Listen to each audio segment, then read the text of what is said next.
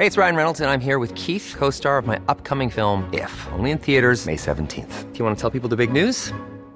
All right, I'll do. Sign up now and you'll get unlimited for $15 a month in six months of Paramount Plus Essential Plan on us. Mintmobile.com slash switch. Upfront payment of $45 equivalent to $15 per month. Unlimited over 40 gigabytes per month. Face lower speeds. Videos at 480p. Active Mint customers by 531.24 get six months of Paramount Plus Essential Plan. Auto renews after six months. Offer ends May 31st, 2024. Separate Paramount Plus registration required. Terms and conditions apply if rated PG.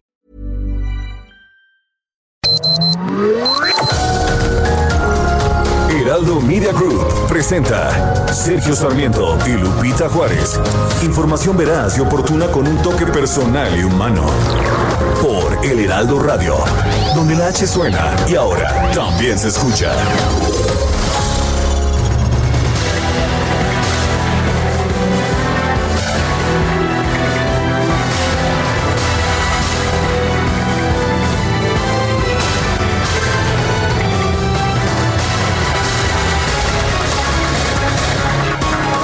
Primero, la buena. El Producto Interno Bruto, la economía de nuestro país tuvo una recuperación de 12% en el tercer trimestre del 2020 en comparación con el trimestre inmediato anterior. Pero ahora la mala. Esto fue consecuencia fundamentalmente de que en el segundo trimestre eh, se suspendieron muchas actividades que pudieron retomar sus actividades, su, su operación en el tercer trimestre. Pero si comparamos, si comparamos el tercer trimestre contra el mismo periodo del año anterior, hay una caída de 8.6%. 8.6% es la caída anual.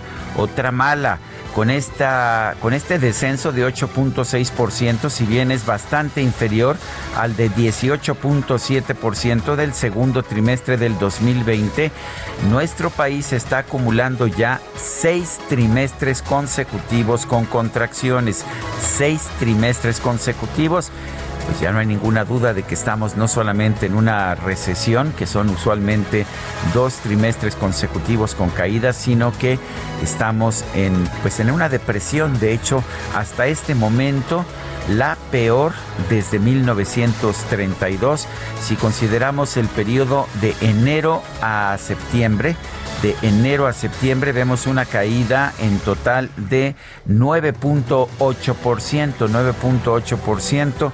En la Gran Depresión de 1932 tuvimos una caída del 14% en la comparación anual, aunque los instrumentos para medir hoy la economía son mucho más precisos mucho más certeros de los que teníamos en 1932.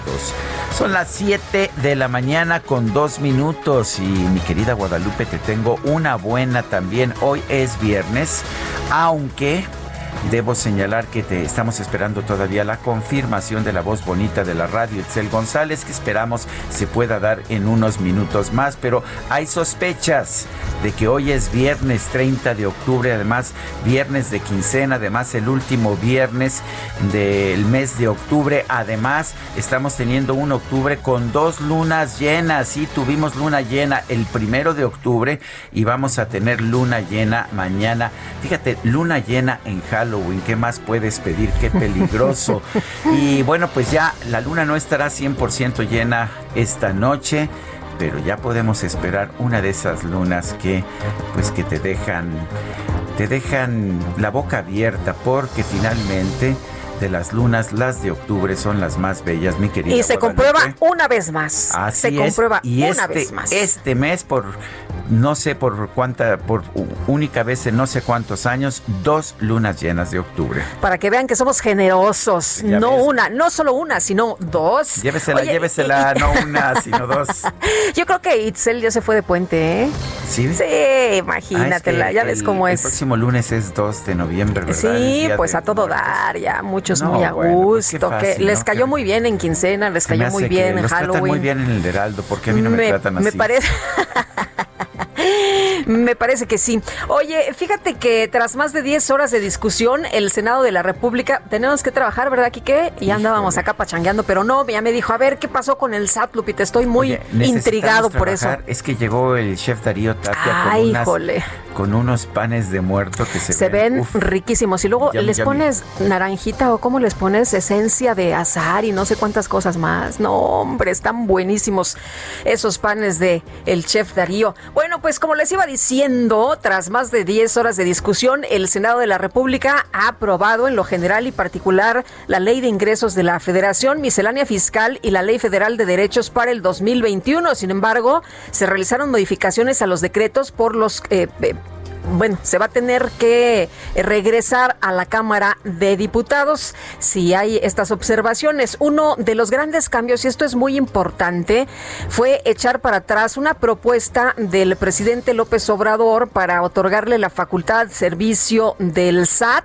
de tomar fotografías y video en las visitas domiciliarias que realiza a los contribuyentes. La reserva fue presentada por todos los partidos y todos quienes aplaudieron pues esto y lo que se mencionó incluso por parte de algunos legisladores de Morena es que no se van a instrumentar acciones que violenten los derechos ciudadanos. Es un principio constitucional, nadie puede ser molestado en su domicilio. El Senado jamás estará a favor de violar los derechos de los ciudadanos, parte de lo que se dijo el día de ayer. La modificación que se buscaba hacer al artículo 45 del Código Fiscal dio mucho de qué hablar, se acordarán ustedes y hicimos algunas entrevistas, de hecho, señalando este punto desde que se presentó el paquete económico. Y bueno, organismos, legisladores y expertos en el tema habían señalado que esto violaría la privacidad de los contribuyentes y se convertiría, sí, en un terrorismo fiscal. Bueno, y en otros temas, también temas importantes. A ver, vamos a hacer una pequeña crónica. Primero, el presidente de la República dijo que, no se podía reunir con los gobernadores de oposición, los gobernadores federalistas, porque esto disminuiría la investidura presidencial, mancharía la investidura presidencial. Eh, ayer a propósito sí se reunió con el gobernador de Baja California, pero ese es de Morena, eso no mancha la investidura presidencial, es el gobernador que quería quedarse cinco años después de haber sido electo solamente por dos años, pero como es cuate y es el que lo llevó, ya sabe usted, al béisbol de las ligas mayores allá en San Diego, al juego de las estrellas, pues ese sí es cuate, ese sí lo recibió. Detente. Detente. Detente. Me, me detengo. Pero resulta que ayer, que ayer el presidente dijo, bueno, pues que sí, sí estaría dispuesto a reunirse con los gobernadores de oposición y de inmediato que le mandan, que le mandan una carta los 10 gobernadores que integran la Alianza Federalista, le dirigieron esta carta al presidente López Obrador y le dijeron que celebran que haya aceptado nuestra reiterada invitación al diálogo. Eh, si, si dialogamos siempre y cuando no haya politiquería, Imagínense que se use la investidura presidencial con propósitos partidistas. Esto es lo que, lo que dijo en su momento Andrés Manuel López Obrador pero pues como se dice ahora o como dijo ayer el presidente que sí se reuniría con ellos pero sin politiquería, pues le mandan esta carta a los gobernadores aliancistas en que dicen que compartimos la preocupación de que se utilice la investidura presidencial con propósitos partidistas. Reiteran su disposición al diálogo, al federalismo y dice dicen los gobernadores, cuente con ello. Al igual que usted, buscamos un país equitativo en todos sus órdenes. Como gobernadores estamos conscientes de la corresponsabilidad que nos atañe en el bienestar de todos los estados y municipios. Son las 7 de la mañana con 8 minutos. Vámonos a la frase del día.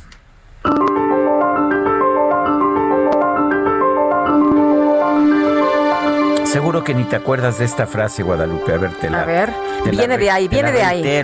porque es un clásico ya. Vamos a tener un sistema de salud como el que tienen en Dinamarca, como el que tienen en Canadá, porque no es un problema de presupuesto, es un problema de corrupción. Andrés Manuel López Obrador lo dijo en 2010. Sí, como no, nos acordamos perfectamente. Pues imagínate si ya todos nos hacíamos como. En Dinamarca. Pues así, en esos países de primer mundo, ¿no?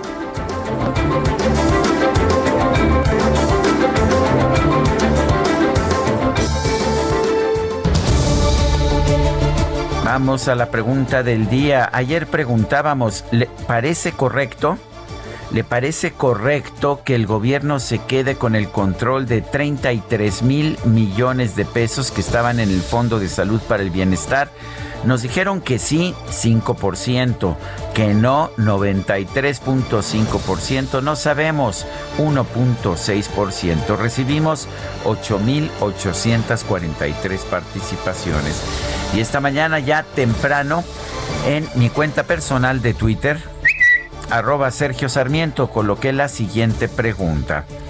¿Ha mejorado o empeorado el sistema de salud pública en la cuarta transformación? Nos dicen que ha mejorado 3.1%, que ha empeorado 91.2%, que sigue igual 5.8%. En 30 minutos exactos hemos tenido 1.562 participaciones.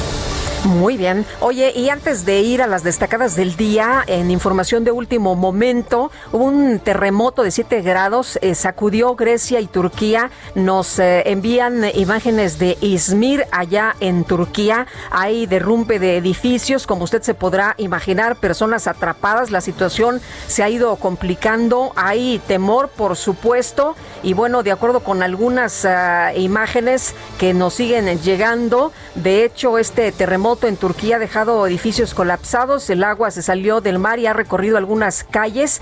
Es lo que está pasando, sobre todo en eh, esta ciudad que le decía Izmir. En eh, otras eh, partes parece que la situación es diferente, pero pues hay que estar atentos. Edificios colapsados por allá en algunas zonas de Turquía.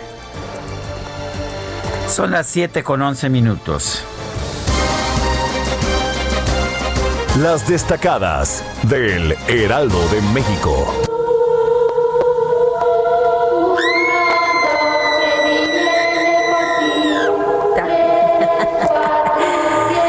Pensabas que nada más los chavos de la primaria y de la secundaria iban a el día de hoy festejar Halloween, fíjate que no, también ya está con nosotros Itzel, Itzel González.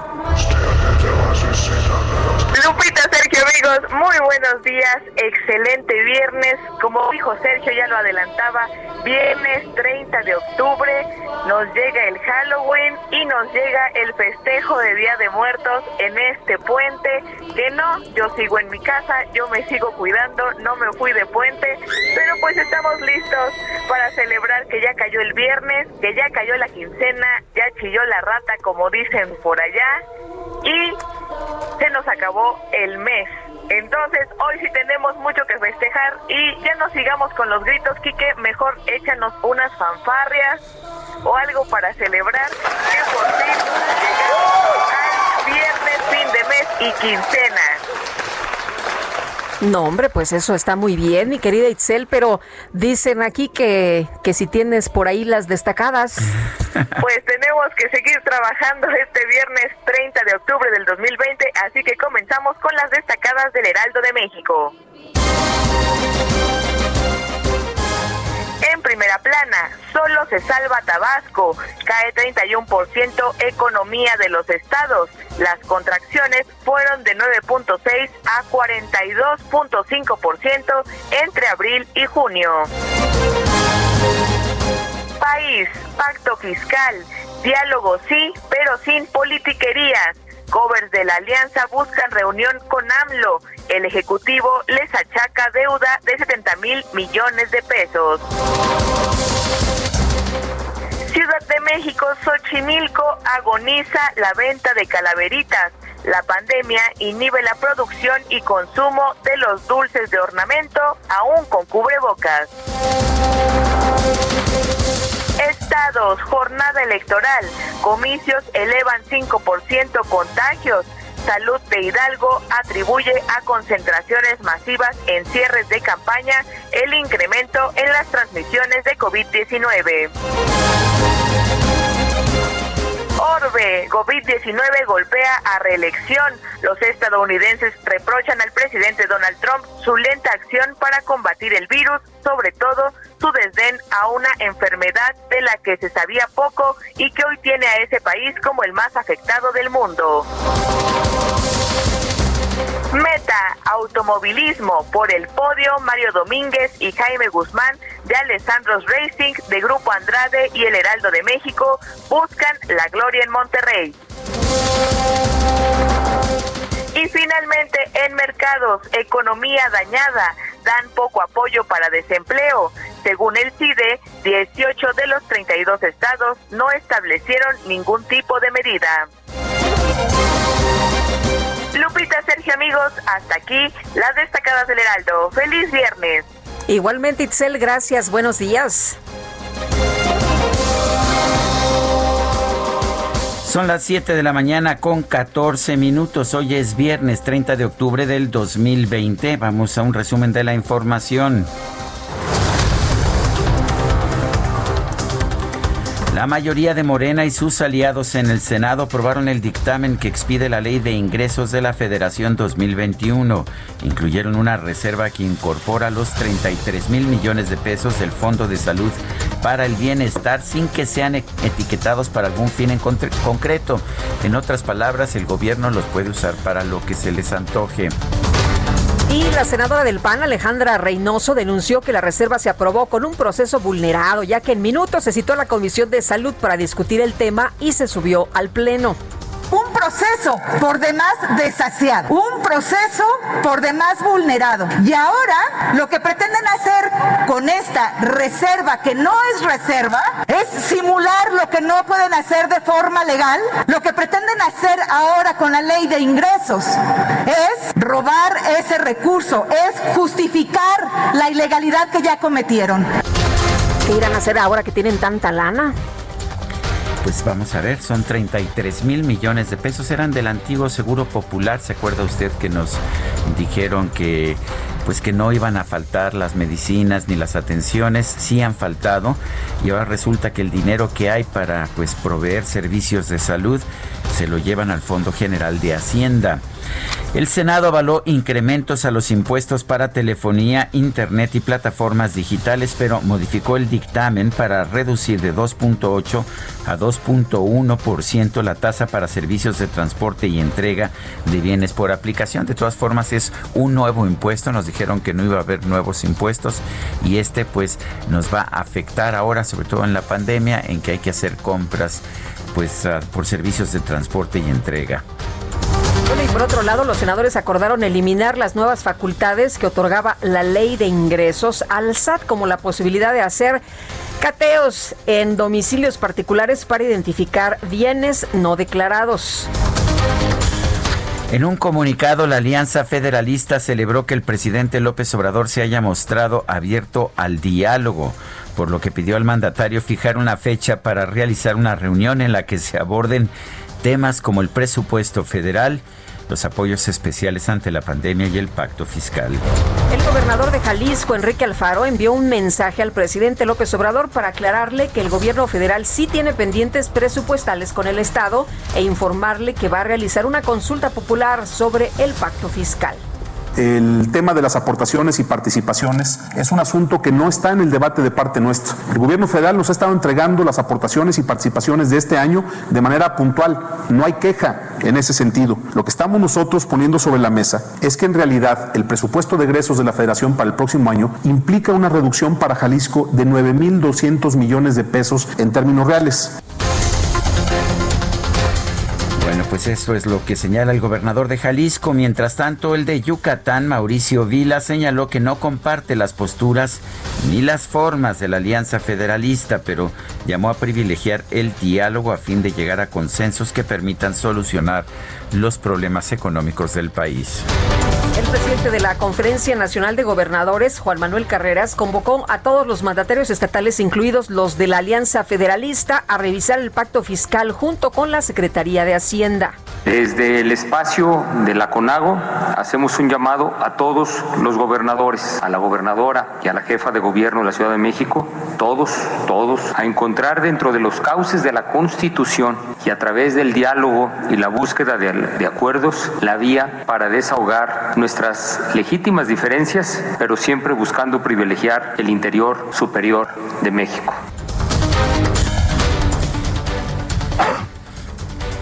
Este jueves el presidente López Obrador se reunió con el gobernador de Baja California, Jaime Bonilla, y con el presidente municipal de Ensenada, Armando Ayala.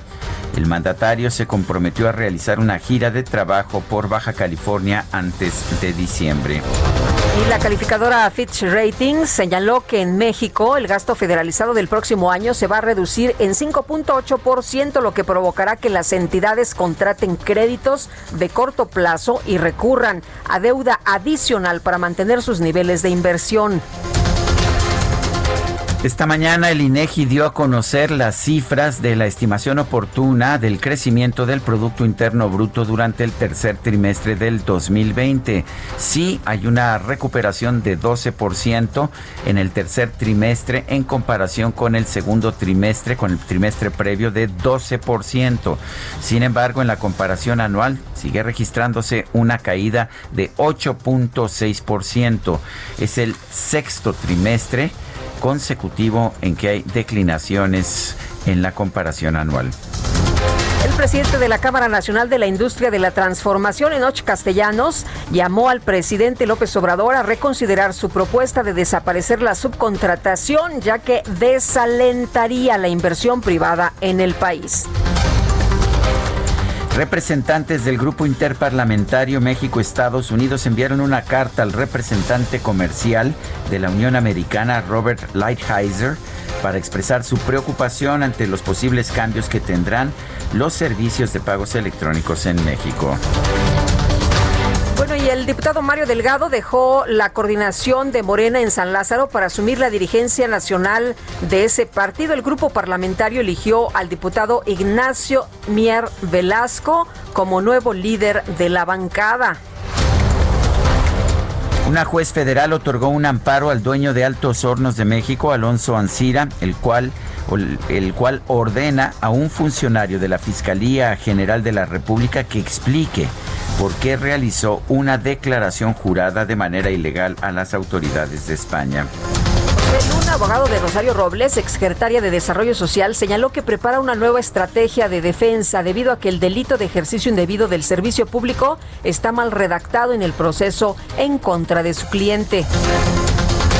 La Suprema Corte de Justicia de la Nación determinó volver a sus actividades presenciales, pero solo a partir del próximo 6 de enero del 2021, siempre y cuando, dicen, existan las condiciones sanitarias adecuadas pues ya dijo el señor Gatel que no pretendamos que esto va a cambiar de la noche a la mañana, ¿no? Que esto va a seguir igual 2021 y a lo mejor 2022. Efectivamente, y sin embargo no podemos cerrar todas las actividades durante tres años de nuestro país. Hay eh, hemos visto en tribunales un rezago cada vez mayor en los casos que se están ventilando.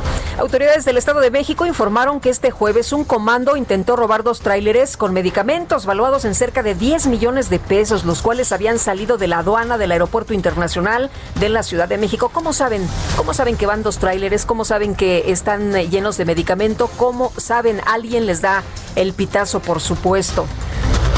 La Secretaría de Salud informó que en México hay 912 mil casos de COVID y 90 mil 773 muertes. El gobernador Carlos Mendoza Davis de Baja California Sur informó que tiene COVID.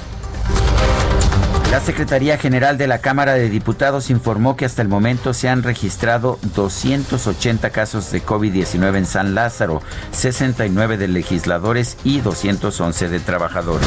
La Secretaría de Gobernación encabezó una reunión con integrantes de la Conferencia Nacional de Gobernadores. Revisaron el semáforo de riesgo epidemiológico y protocolos sanitarios.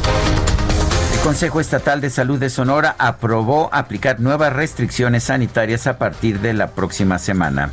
La jefa de gobierno, Claudia Sheinbaum, descartó que la capital regrese a semáforo rojo. No pensamos pasar a semáforo rojo y estamos evaluando eh, si tomamos medidas de mayor restricción mañana y si no, si sigue aumentando la próxima semana ya tendríamos que hacerlo a partir de la próxima semana. Entonces, eh, que sepan que estamos haciendo, eh, estamos tomando las medidas con toda responsabilidad, sin ninguna presión, poniendo siempre en balance la actividad económica y los empleos, sobre todo los ingresos familiares y la protección de la salud. Este jueves Estados Unidos registró un nuevo récord diario de contagios de COVID.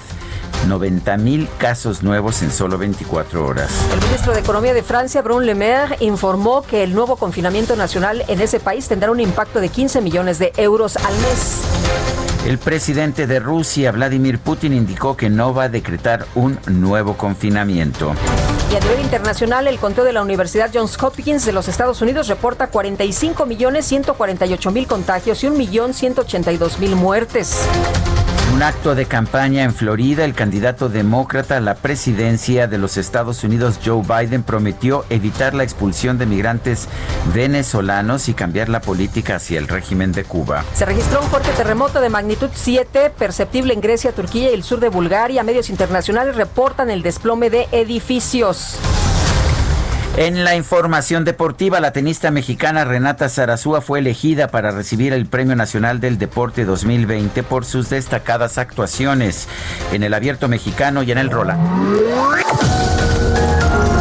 Sergio Sarmiento y Lupita Juárez quieren conocer tu opinión, tus comentarios o simplemente envía un saludo para ser más cálida esta mañana. Envía tus mensajes al WhatsApp 5520 109647.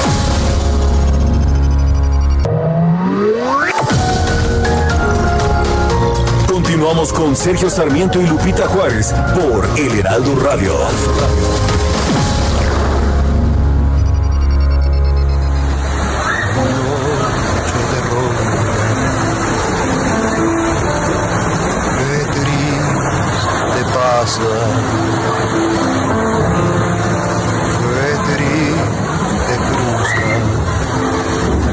Las 7 de la mañana con 30 minutos.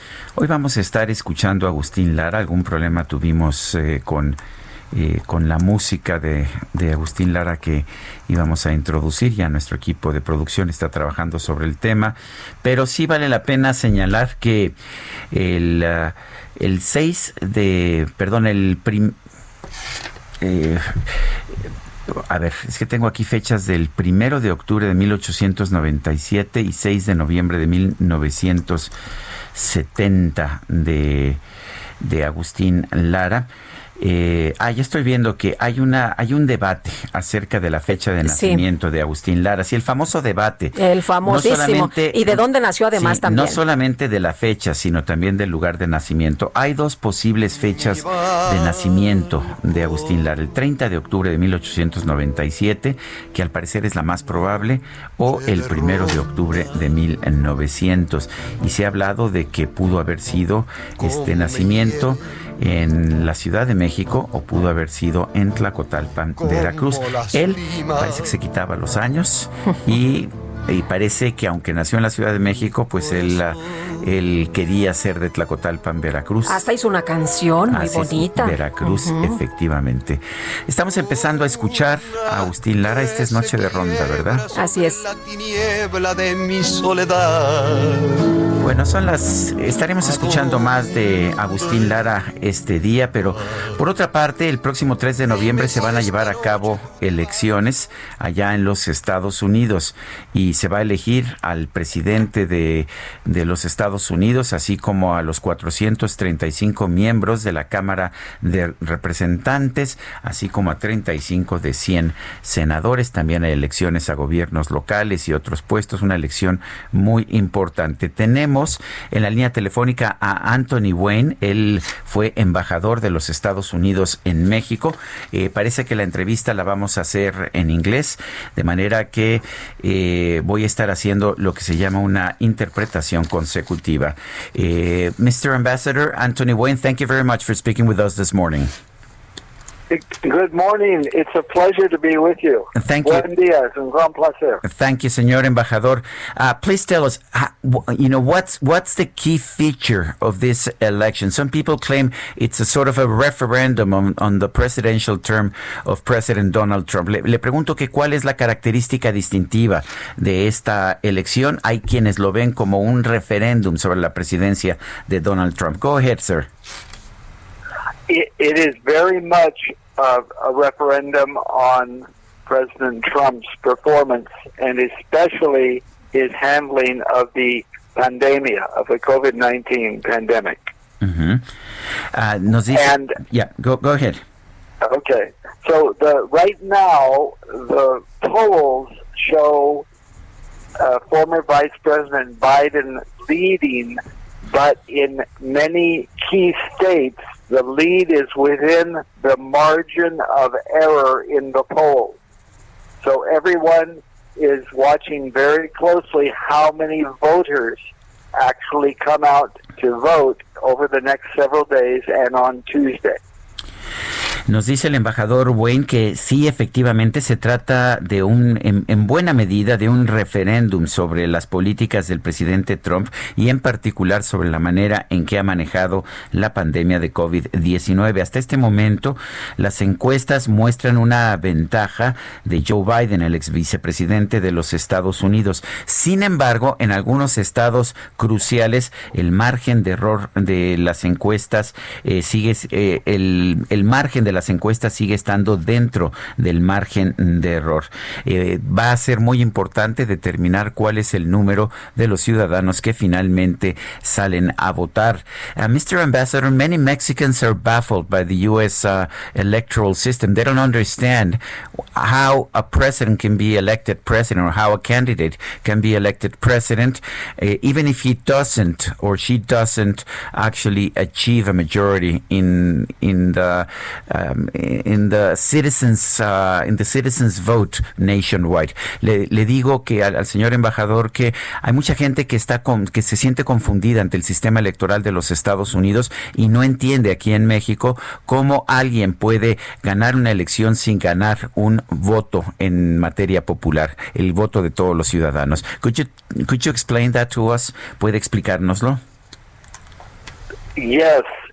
So in the system that was established when the United States was created, each state gets uh, counts separately, and then all the, the the weight of that state, which is the number of senators and deputados and dep- and representatives, it all goes in most cases goes totally to whoever won that and then you total the individual state votes up, and that uh, determines who wins. So it is not a direct popular vote count. It is the total of the votes in each of the states.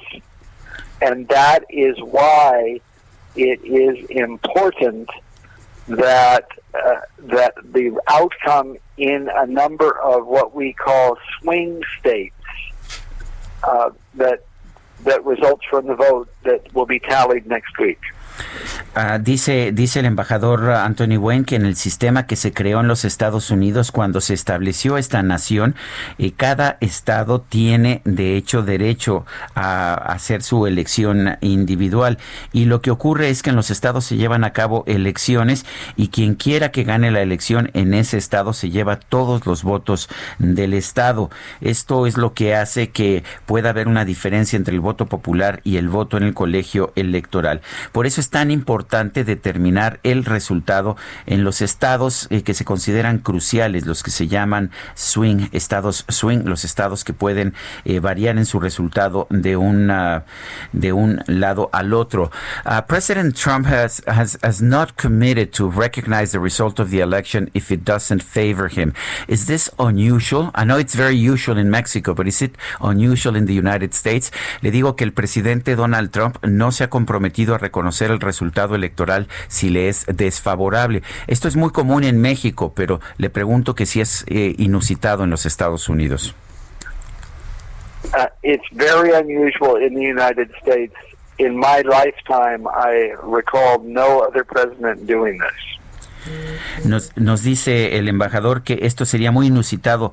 Eh, durante mi vida yo no recuerdo que ningún presidente haya hecho esto, de manera que es uh, muy inusitado. Would, there be a radical change in U.S. policies if uh, Vice President Biden wins the election and substitutes uh, Donald Trump. In other in other cases of uh, succession, we haven't seen uh, radical changes in the policies of the United States. Does do you expect radical changes if uh, if we see uh, the opposition candidate win this election? Le pregunto que si espera cambios radicales en la política de los Estados Unidos y el candidato de oposición, el ex vicepresidente Joe Biden, gana la elección. En otros casos históricos no hemos visto cambios significativos de políticas públicas. I think there would be important changes in the way the government uh, is run. And for example, uh, with Mexico and Latin America, uh, Vice President Biden um, oversaw U.S. relations with the Western Hemisphere and visited the region 16 times and so knows very well Mexico and the other countries of the region. And I think you would find a much more collaborative approach, um, a, an approach of partnership um, with fewer threats than uh, you have experienced with the current Trump administration. Do you have a favorite? Ah, le, pregunto que si tiene un favorito. A propósito, nos dice que no, que no espera, eh, que, que, sí espera cambios importantes, particularmente en las relaciones con México y Latinoamérica. El ex vicepresidente Biden eh, supervisó las relaciones con Latinoamérica cuando fue vicepresidente, visitó la región 16 veces y tuvo una actitud de colaboración con Latinoamérica. Sí, sí espera un cambio significativo. Y ahora le hago la pregunta crucial para terminar. Eh, ¿Tiene algún favorito? So, do you have a favorite?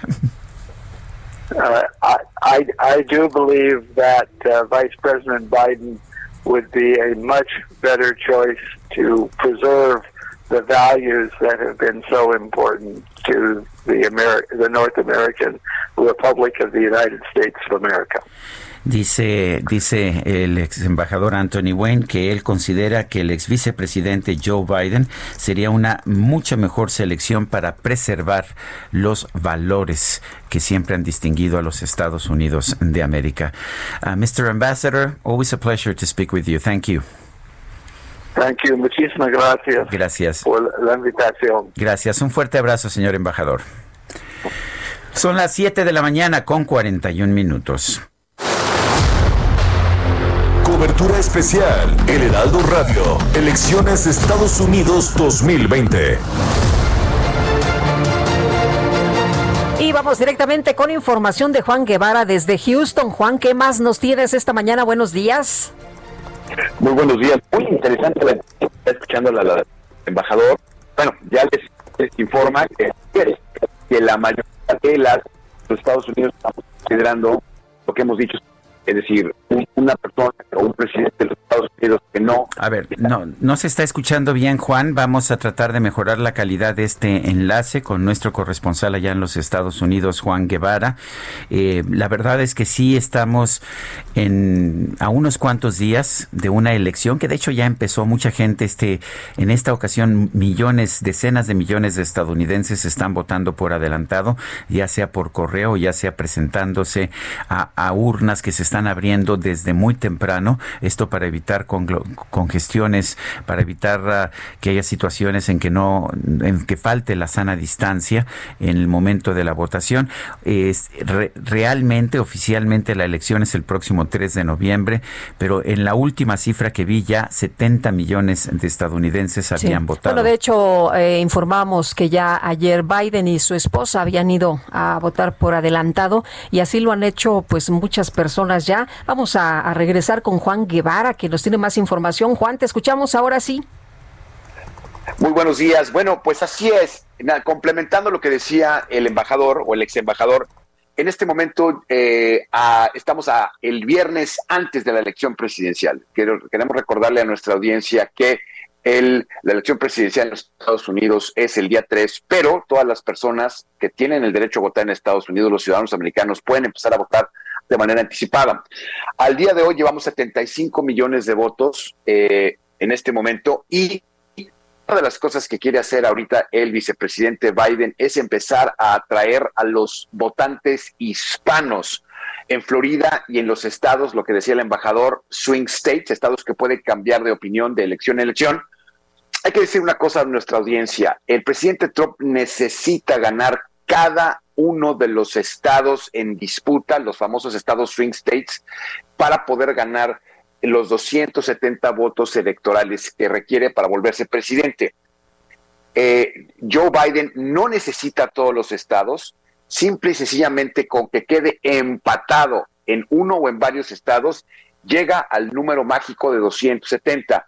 En este momento, eh, las encuestas de salida de diferentes medios de comunicación ponen a el vicepresidente Biden con el 53.5 eh, de los de la intención de voto contra el 43 de Trump. Lleva 10 puntos de desventaja a tres días de la elección y en los eh, en estados importantes como Florida, por ejemplo, o como en Texas, está empezando a cerrar la brecha eh, Joe Biden con Trump. De hecho, en Florida están prácticamente empatados. Y con este empate en Florida, lo que sucede es que si empata Joe Biden con Donald Trump en Florida, Donald Trump pierde la elección presidencial.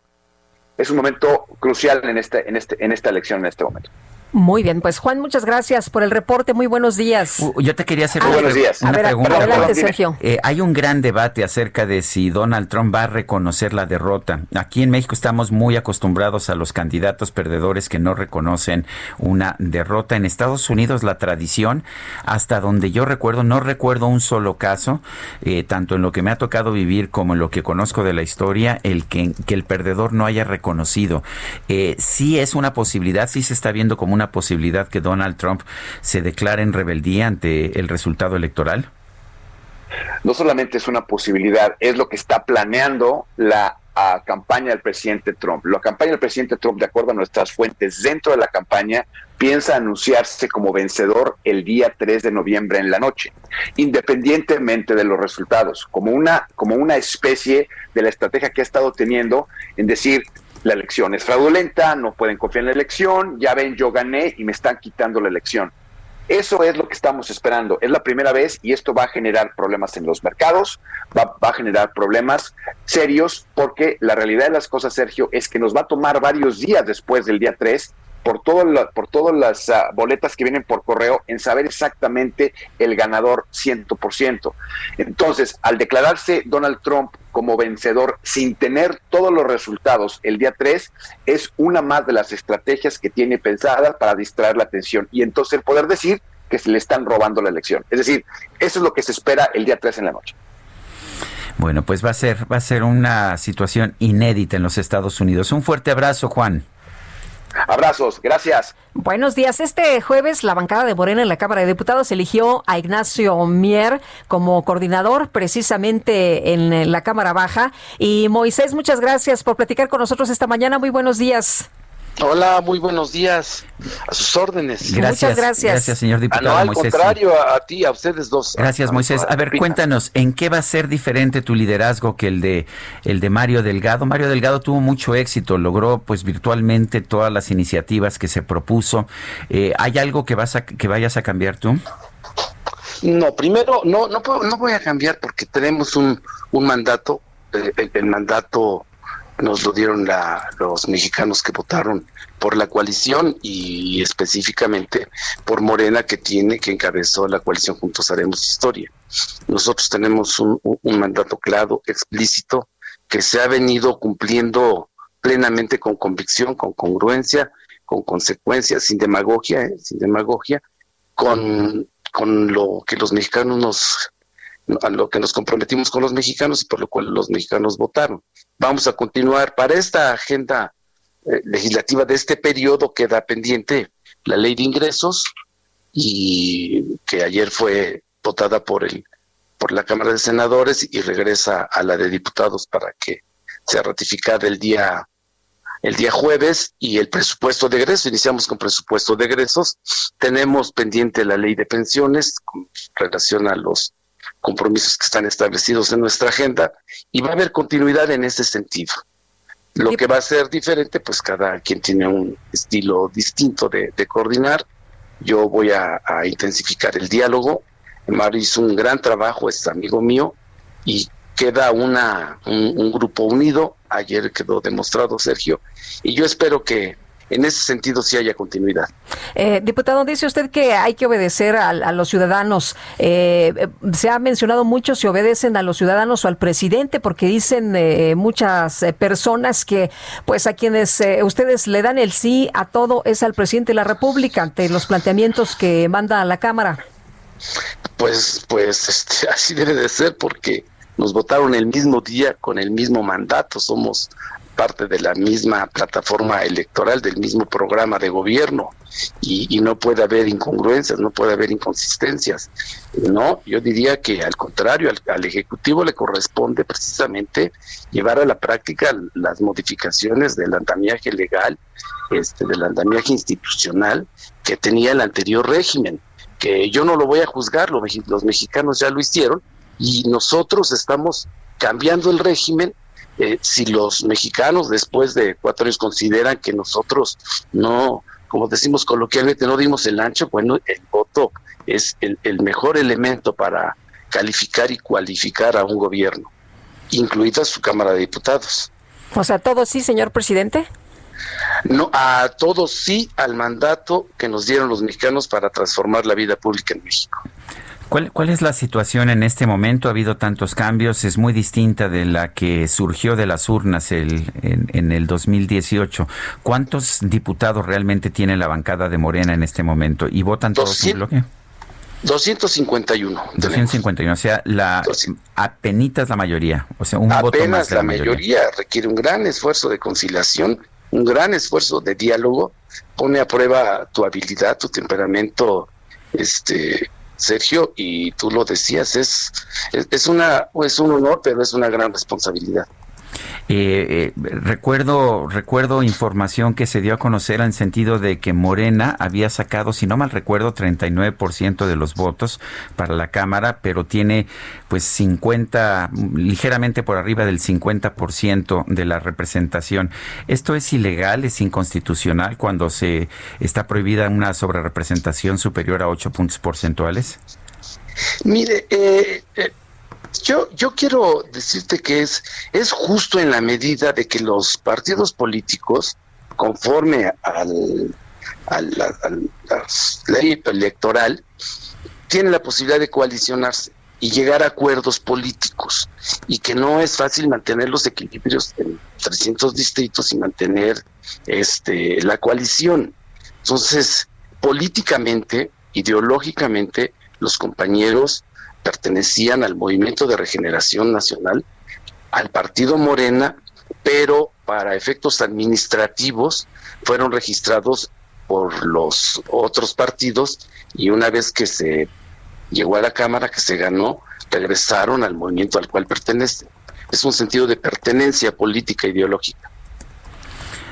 Bueno, pues Moisés Ignacio Mier, coordinador de Morena en la Cámara de Diputados, nuevo coordinador, ¿ya, ya es vigente a partir de hoy o empieza el primero de noviembre? El, empieza el, momento en que sea aceptada la licencia de Mario, Mario, Delgado, seguramente esto será el 4, el 4 de noviembre.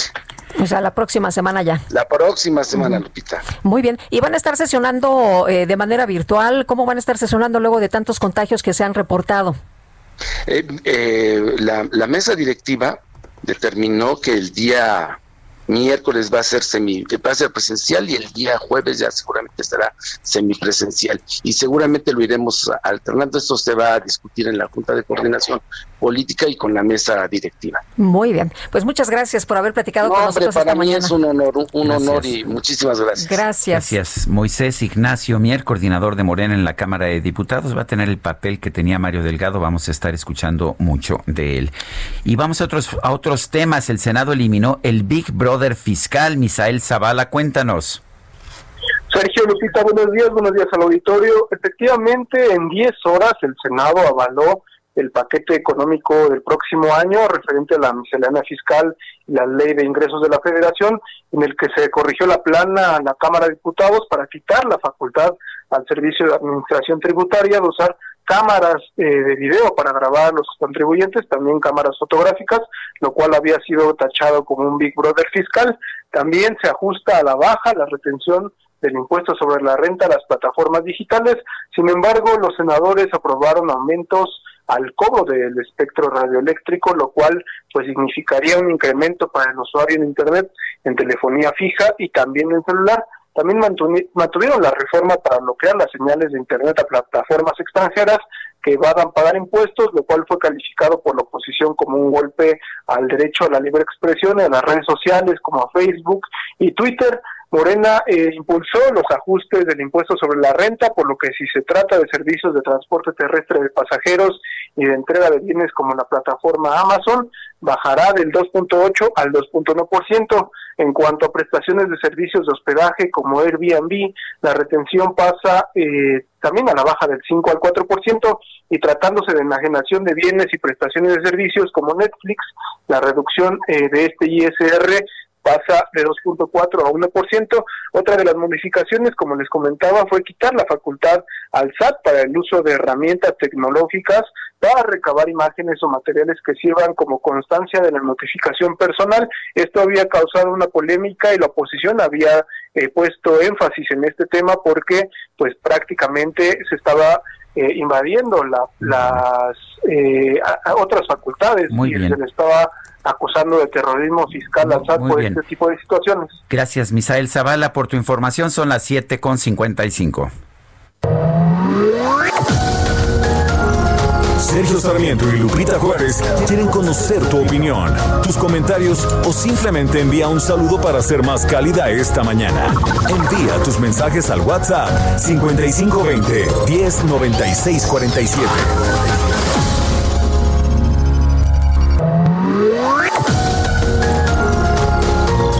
Continuamos con Sergio Sarmiento y Lupita Juárez por El Heraldo Radio.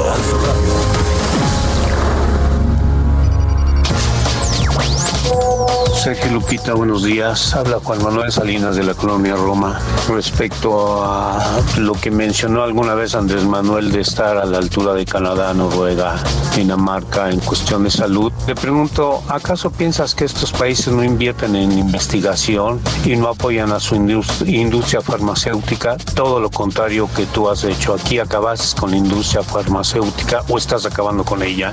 Y eres responsable directo por tal acción, eres responsable directo o indirecto directo de los niños que fallecieron por falta de medicamentos y me refiero a los niños con cáncer. Ya déjate de tanta payasada y tanto bla bla bla Andrés Manuel. Y si tienes un poquito de capacidad, aplícala para gobernar. Un abrazo a todos, hasta luego.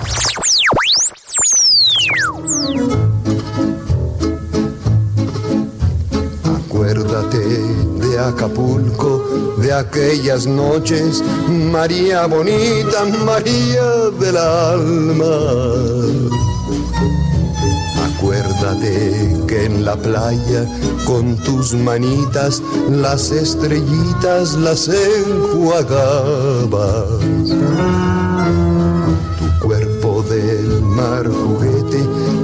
Al garete, venían las olas, lo columpiaba. pero qué bonito, esto es un poema, esto es, un poema. Tu cuerpo del mar juguete, nave al garete, venían las olas, lo columpiaban, qué bonito. Me traicionaba. Y esta canción dedicada, pues a la más bonita, ¿no? A María. A María, la, Divina María, María Félix.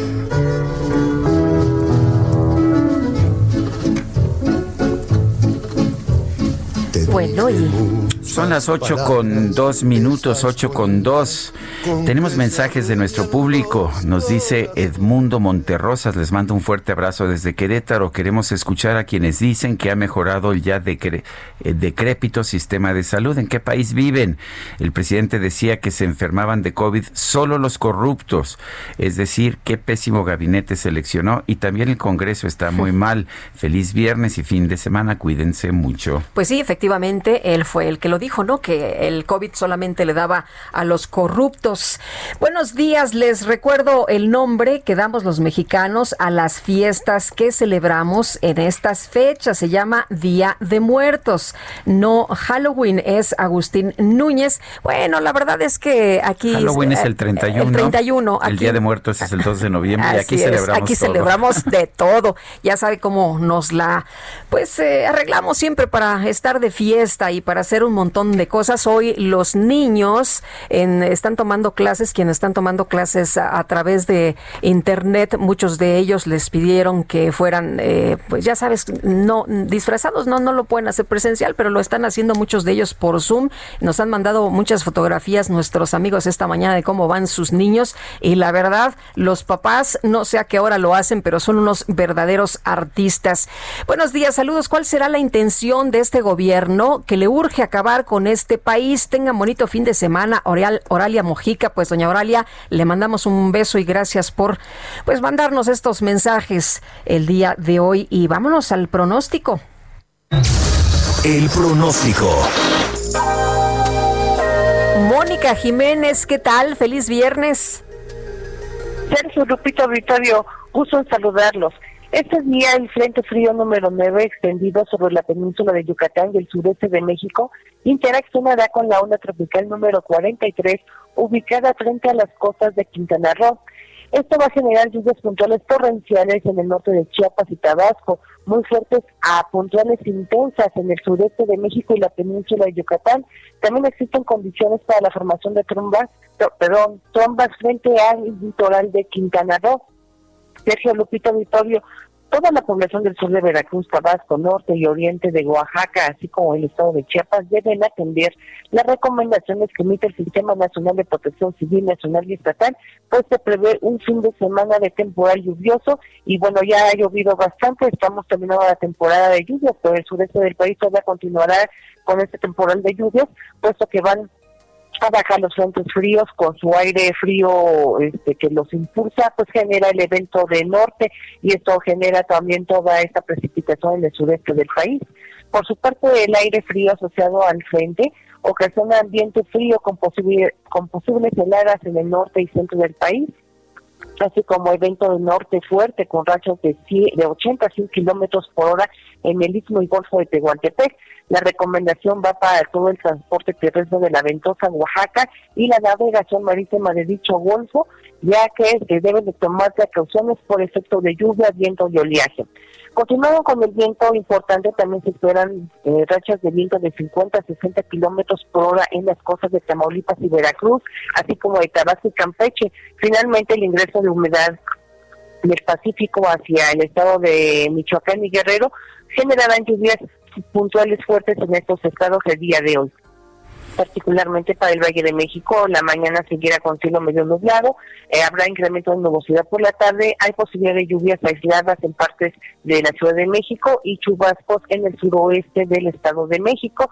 Hay eh, posibilidad también de descargas eléctricas en esta porción del Estado de México. La temperatura máxima para la Ciudad de México se espera que sean entre los 20 eh, 22 a 24 grados Celsius, la mínima para amanecer mañana sábado de 8 a 10 grados Celsius.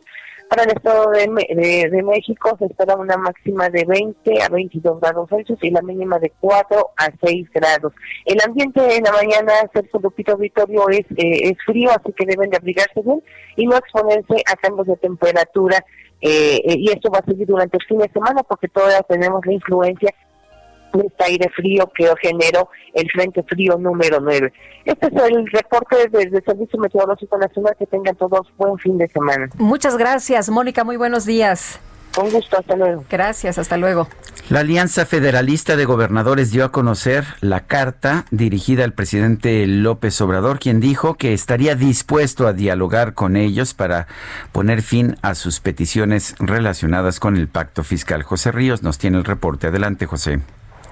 ¿Qué tal? Sergio Lupita? Buenos días, los saludo con gusto. Y sí, en efecto, como bien comenta Sergio, la Alianza Federalista de Gobernadores dio a conocer la noche de ayer la carta dirigida enviada al presidente Andrés Manuel López Obrador, quien dijo ayer estar dispuesto a dialogar para poner a revisión sus peticiones relacionadas con el pacto fiscal. En la misiva, los diez mandatarios dijeron estar conscientes de la corresponsabilidad que les atañe en el bienestar de todos los estados y municipios, por lo que están en busca de un país equitativo en todos los órdenes, además de que compartían su preocupación de que se utilice la investidura presidencial con propósitos partidistas, como el mismo presidente había avisado. Asimismo, insistieron en que los temas a tratar en la posible reunión serían el presupuesto federal 2021, los apoyos especiales ante la crisis sanitaria, la ruta para revisar el Sistema Nacional de Coordinación Fiscal, así como los compromisos para fortalecer el pacto fiscal. Por otro lado, compañeros, y en contraste, el presidente de la Conferencia Nacional de Gobernadores, CONAGO, Juan Manuel Carreras, afirmó que el gobierno federal tiene previsto revisar las bases del pacto fiscal con los mandatarios del país durante el inicio del 2021. Luego de la reunión que tuvo con los 22 mandatarios del país que realizaron con la Secretaría de Gobernación, el también gobernador de San Luis Potosí recordó que este era un tema que ya estaba previsto dentro de la agenda de la CONAGO y que había sido admitido por la misma Secretaría de Hacienda. Vamos a escucharlo. Espacio de la CONAGO hacemos un llamado a todos los gobernadores, a la gobernadora y a la jefa de gobierno de la Ciudad de México, todos, todos, a encontrar dentro de los cauces de la Constitución y a través del diálogo y la búsqueda de, de acuerdos la vía para desahogar nuestras legítimas diferencias, pero siempre buscando privilegiar el interior superior de México. Por último, el presidente de la CONAGO apuntó que en las próximas dos semanas los miembros de esta, de esta conferencia realizaron una reunión con el secretario de Hacienda, Arturo Herrera, para buscar la ruta a fin de revisar esta distribución que surja durante una nueva propuesta para el 2022. Ese es el informe que les tengo. Bueno, pues muchas gracias por esta, por esta información, José Ríos. Seguimos pendientes. Buenos días. Son las 8 de la mañana con 9 minutos. El Químico Guerra con Sergio Sarmiento y Lupita Juárez. Hola Químico, ¿cómo estás? Buenos días. Buenos días, Sergio Lupita. Pues hoy es viernes, es un día, según me han contado de que un cronólogo de renombre internacional, que se llama Sarmiento, algo así, dice que este día tiene mucho más de 24 horas, así que aún en el confinamiento a uno se le ocurren cosas, ¿no? Se pueden hacer muchas cosas. Bueno, y buenas noticias para este eh, viernes, Sergio Lupita. Fíjense que a lo largo de la historia, las crisis han producido avances para la humanidad. Así fue cuando tuvimos la capacidad a través del fuego, ¿verdad?, de cocer alimentos para conservarlos, reducir eh, la eh, hambruna. Así fue cuando descubrimos la electricidad, en fin, Ahora con esta pandemia no es diferente. Fíjense que el día de hoy se publica que una empresa colombiana, productora de popotes y que es líder en el mercado latinoamericano, acaba de introducir un popote que es a la vez biodegradable y antimicrobiano usando tecnología británica de Symphony Environmental Technologies, una empresa especializada en tecnología de avance, eh, eh, digamos, ambiental, eh, usando dos aditivos, el D2W, que lo hace oxo biodegradable a los plásticos, y la D2P, que es un aditivo que eh, introducido dentro de las moléculas del plástico mata a los microbios hasta en un grado de 99.99%, bacterias, hongos e inclusive, desde luego,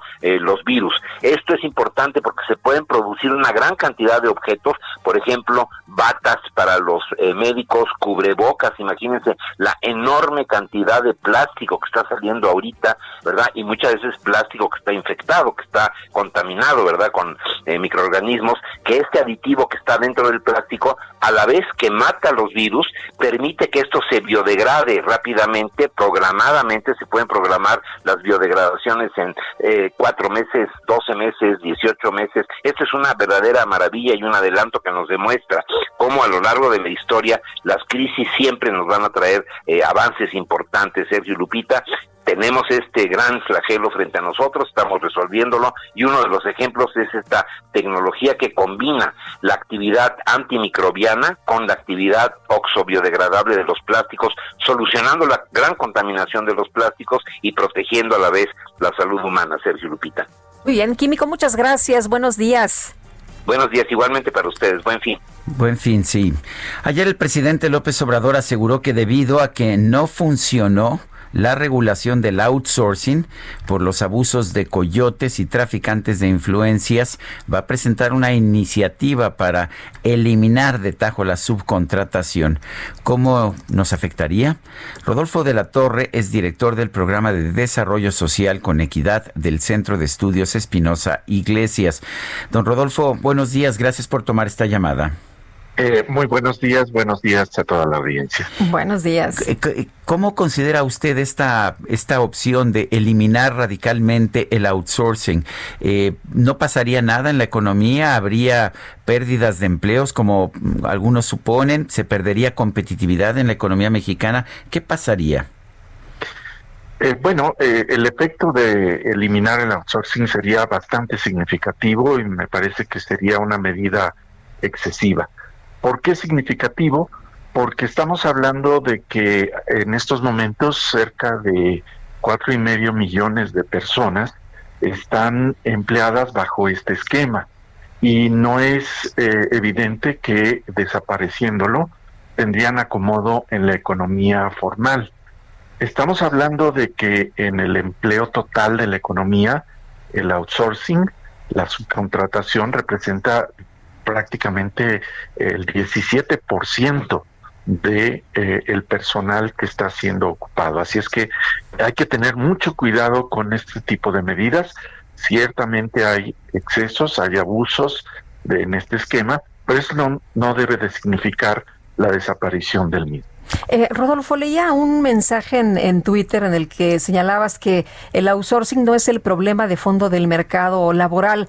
¿Cuál es el problema entonces? ¿Qué debería estarse haciendo y cómo deberían hacer un diagnóstico correcto para que pues las acciones que van a emprender sean las adecuadas?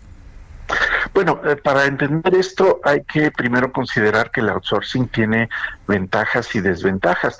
La gran ventaja del outsourcing es que permite la, especialización y la flexibilidad en las tareas que se desempeñan. Eh, quienes están empleados ahí pueden pasar de una empresa a otra realizando actividades sumamente especializadas. Eh, la desventaja es que se puede convertir en una forma de evadir el pago de el reparto de utilidades o en algunas ocasiones evadir eh, las cuotas de seguridad social. Eh, todo esto podría eh, remediarse si las prestaciones más importantes, que es el acceso a la seguridad social, fueran de carácter universal, fueran un derecho, no por tener un trabajo, sino simplemente por ser mexicanos. Esto significaría que un sistema de seguridad social universal financiado con impuestos generales, eh, evitaría que quienes no tienen un trabajo o quienes están en el trabajo de subcontratación, pues perdieran eh, derechos fundamentales, en este caso acceso a la salud, a una pensión y otros. ¿Cuál es la situación en otros países del mundo? Eh, tengo entendido que, que hay outsourcing en los países de Europa, en Estados Unidos, en Canadá, países en los que pues se respetan los derechos de los trabajadores.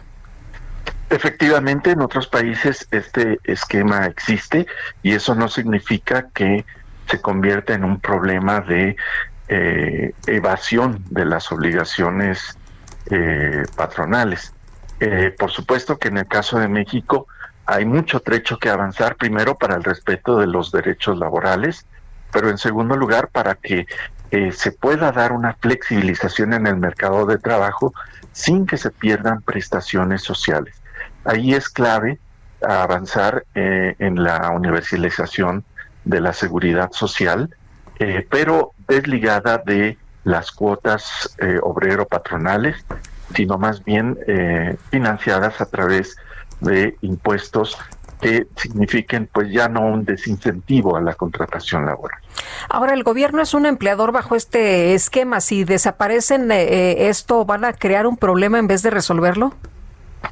El propio gobierno podría entrar en dificultades, dado que es uno de los usuarios eh, más importantes, por lo menos en montos pagados para el esquema de outsourcing. Se mencionaba en análisis recientes que hasta 5 mil millones de pesos son gastados por el gobierno federal en distintos esquemas de este tipo. El gobierno federal entonces tiene una oportunidad pues muy eh, cercana de poner el ejemplo para regular o para modificar el esquema de outsourcing en sus propias contrataciones y después, a través de esta experiencia, extender una regulación adecuada al resto de la economía. En otras palabras, no solamente habría que hacer un diagnóstico, sino incluso un primer esfuerzo por parte del gobierno para delimitar bien este esquema y después pasar a un efecto que puede ser muy importante para el resto de la economía. Yo quiero agradecerle Rodolfo de la Torre, director del programa de Desarrollo Social con Equidad del Centro de Estudios Espinosa Iglesias, el haber conversado con nosotros esta mañana. Un gusto estar con ustedes. Gracias, muy buenos días.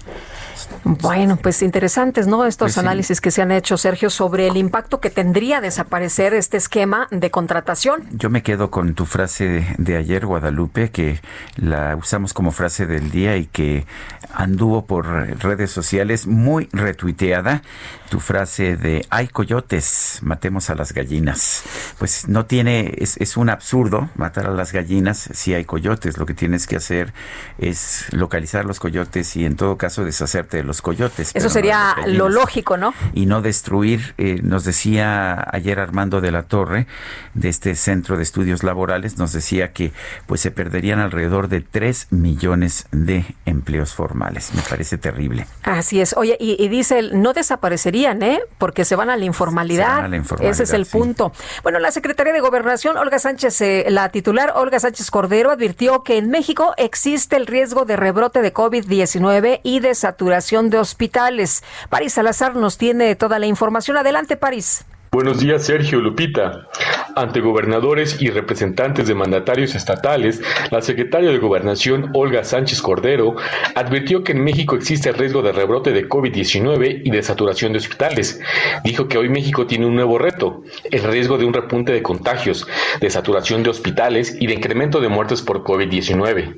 Señaló que es un riesgo que se puede enfrentar en las siguientes semanas y que se tiene que enfrentar de manera conjunta. En la reunión virtual para revisar el semáforo de riesgo COVID-19 para los próximos 15 días en el país, Sánchez Cordero indicó que el riesgo aumenta por la temporada de influenza, por la temporada invernal. En el encuentro no participaron los 10 gobernadores que integran la Alianza Federalista de Jalisco, Nuevo León, Chihuahua, Guanajuato, Tamaulipas, Coahuila, Michoacán, Durango, Colima y Aguascalientes. Solamente participaron los gobernadores del centro y sureste del país. Sánchez Cordero explicó que el gobierno federal no implementará medidas coercitivas, penalizaciones o toques de queda para evitar rebrotes e insistió que se buscará convencer a la gente. Afirmó que se respetarán los derechos humanos y las garantías individuales.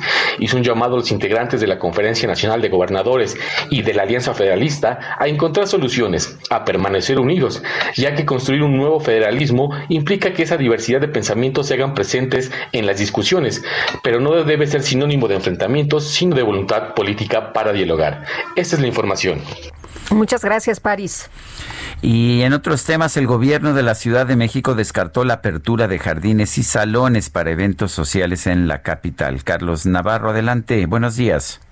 Buenos días, Sergio Lupita. Les saludo con gusto a ustedes al auditorio. Y bien, la apertura de salones y jardines para eventos sociales en la Ciudad de México simplemente no se pueda llevar a cabo. Así lo afirmó la jefa de gobierno, Claudia Sheinbaum, quien dijo que estamos en naranja aún y por lo tanto no se pueden permitir este tipo de aperturas de actividades. Incluso hoy anunciará que la Ciudad de México se mantiene una semana más en el naranja y en esta ocasión no se contemplan apertura de actividades. Al contrario, podrían anunciarse nuevas restricciones. Y es que en días pasados, empresarios del sector señalaron que han perdido hasta el 80% de los eventos y por lo tanto han proliferado las fiestas clandestinas. Ellos anunciaban que tenían protocolos sanitarios muy estrictos para que se pudieran llevar a cabo este tipo de eventos sociales. Sin embargo, la jefa de gobierno dijo que ya están eh, trabajando con ellos, incluso podría haber apoyos, pero hasta el siguiente año, y por lo tanto ahora no se pueden abrir jardines y salones para eventos sociales. Y también comentarles que la jefa de gobierno,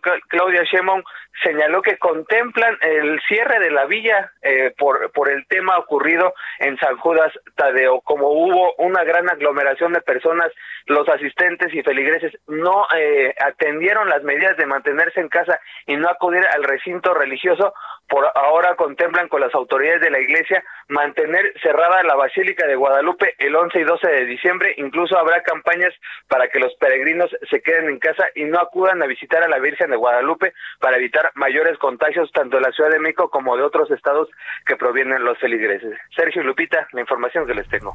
Gracias por esta información, Carlos Navarro. Hasta luego, buenos días. Buenos días y tenemos información también desde el circuito interior que pasa por allá, Augusto Atempa. Sergio Lupita, tenemos tráfico lento sobre los carriles centrales del circuito interior, esto a la altura de División del Norte. Pasando este punto, la circulación hacia la zona de Miscuac es bastante fluida. Yo me encuentro a las afueras del Panteón de Joco, aquí en los límites de la alcaldía de Benito Juárez y Coyoacán, un panteón que permanece cerrado y que permanecerá así hasta el próximo 3 de noviembre. Eh, hay una manta para todos aquellos visitantes en la que se informa que a partir de hoy y hasta el 2 de noviembre permanecerá cerrado. También de destacar que en este punto, pues en años anteriores había eh, vendimia por parte de algunas personas, se eh, vendía la flor de cempasúchil, se también eh, llegaban algunos mariachis y pues en este punto no lo es así. El este año pues es totalmente atípico y está totalmente cerrado. Hemos visto que algunas personas llegan, pero se les informa que va a estar cerrado durante el resto del día y los próximos días. Sergio Lupita, mi reporte. Muy bien, muchas gracias, Augusto. Muy buen día. Buenos días. Bueno, estamos empezando a recibir información sobre las consecuencias del sismo que tuvo lugar hoy allá en Turquía. Se está reportando a través de la agencia France Press cuatro muertos y 120 heridos. Esto por el sismo en el mar Egeo, repito, cuatro muertos y 120 heridos allá en Turquía. Bueno, vamos a Ah, tenemos información también de último momento. Nos dicen que Rosa Isela Rodríguez será la nueva secretaria de Seguridad Pública del gobierno federal. Sustituye a Alfonso Durazo, que acaba de renunciar precisamente. Rosa Isela Rodríguez, que acaban de eh, proponer el presidente para los eh, puertos, ¿no? Tengo entendido. Sí, acababa de entrar como coordinadora de, de puertos y bueno, pues ahora la hacen secretaria. Rosa Isela Rodríguez. Oye, pero dice el presidente que se está enterando, ¿no? Apenas eh, Rosa Isela que ojalá acepte. bueno, son las 8 con 25 minutos. Estamos en el Heraldo Radio.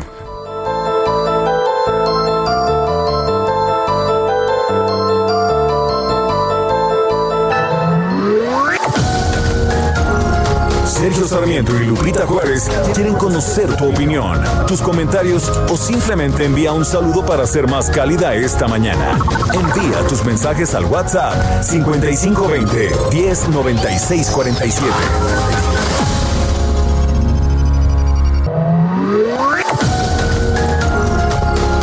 Continuamos con Sergio Sarmiento y Lupita Juárez por El Heraldo Radio. Jaque Mate con Sergio Sarmiento.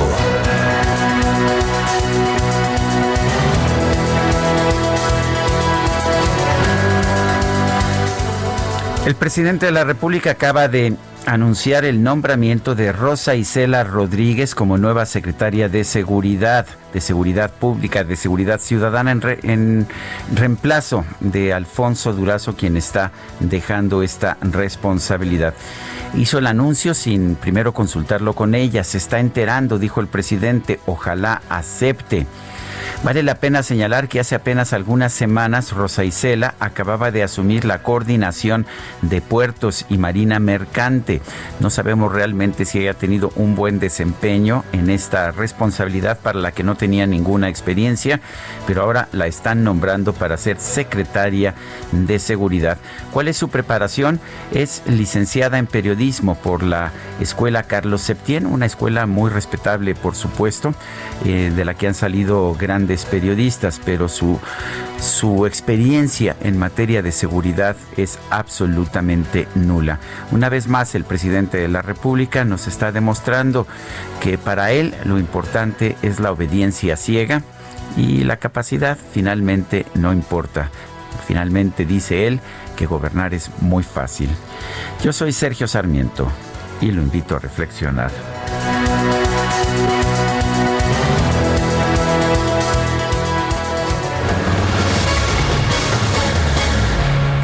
Bueno, y precisamente sobre este tema, el presidente López Obrador, como ya le dimos a conocer, informó que Rosa Isela Rodríguez será la próxima secretaria de Seguridad y vamos a escuchar cómo lo dijo. Se despidió de nosotros Alfonso Durazo, ya se va. Le hicimos un reconocimiento por su trabajo como coordinador del Gabinete de Seguridad. Ayudó mucho. Y tengo que eh, elegir al nuevo secretario de una mujer. Seguridad Pública. Y de una vez, porque ni ella lo sabe, va a ser una mujer. Pues, va a ser, si lo acepta, porque incluso está en recuperación, porque fue afectada por COVID, va a ser Rosa Isela Rodríguez, la próxima secretaria de Seguridad Pública y Protección Ciudadana. Bueno, pues ahí el anuncio esta mañana del presidente Andrés Manuel López Obrador, que ha afirmado en términos cuantitativos en su administración le interesa tener servidores públicos con 90% de honestidad y solo 10% de experiencia.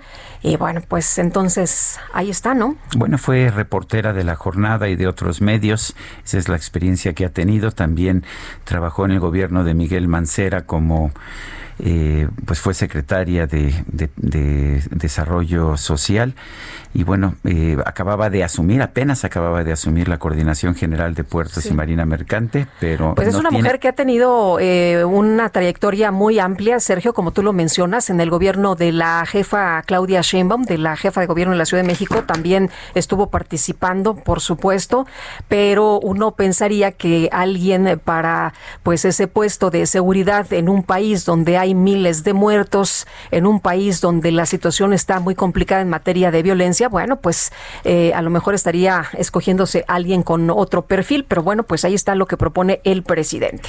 Orlando Camacho es director general de la Fundación México SOS. Orlando Camacho, buenos días, gracias por tomar esta llamada.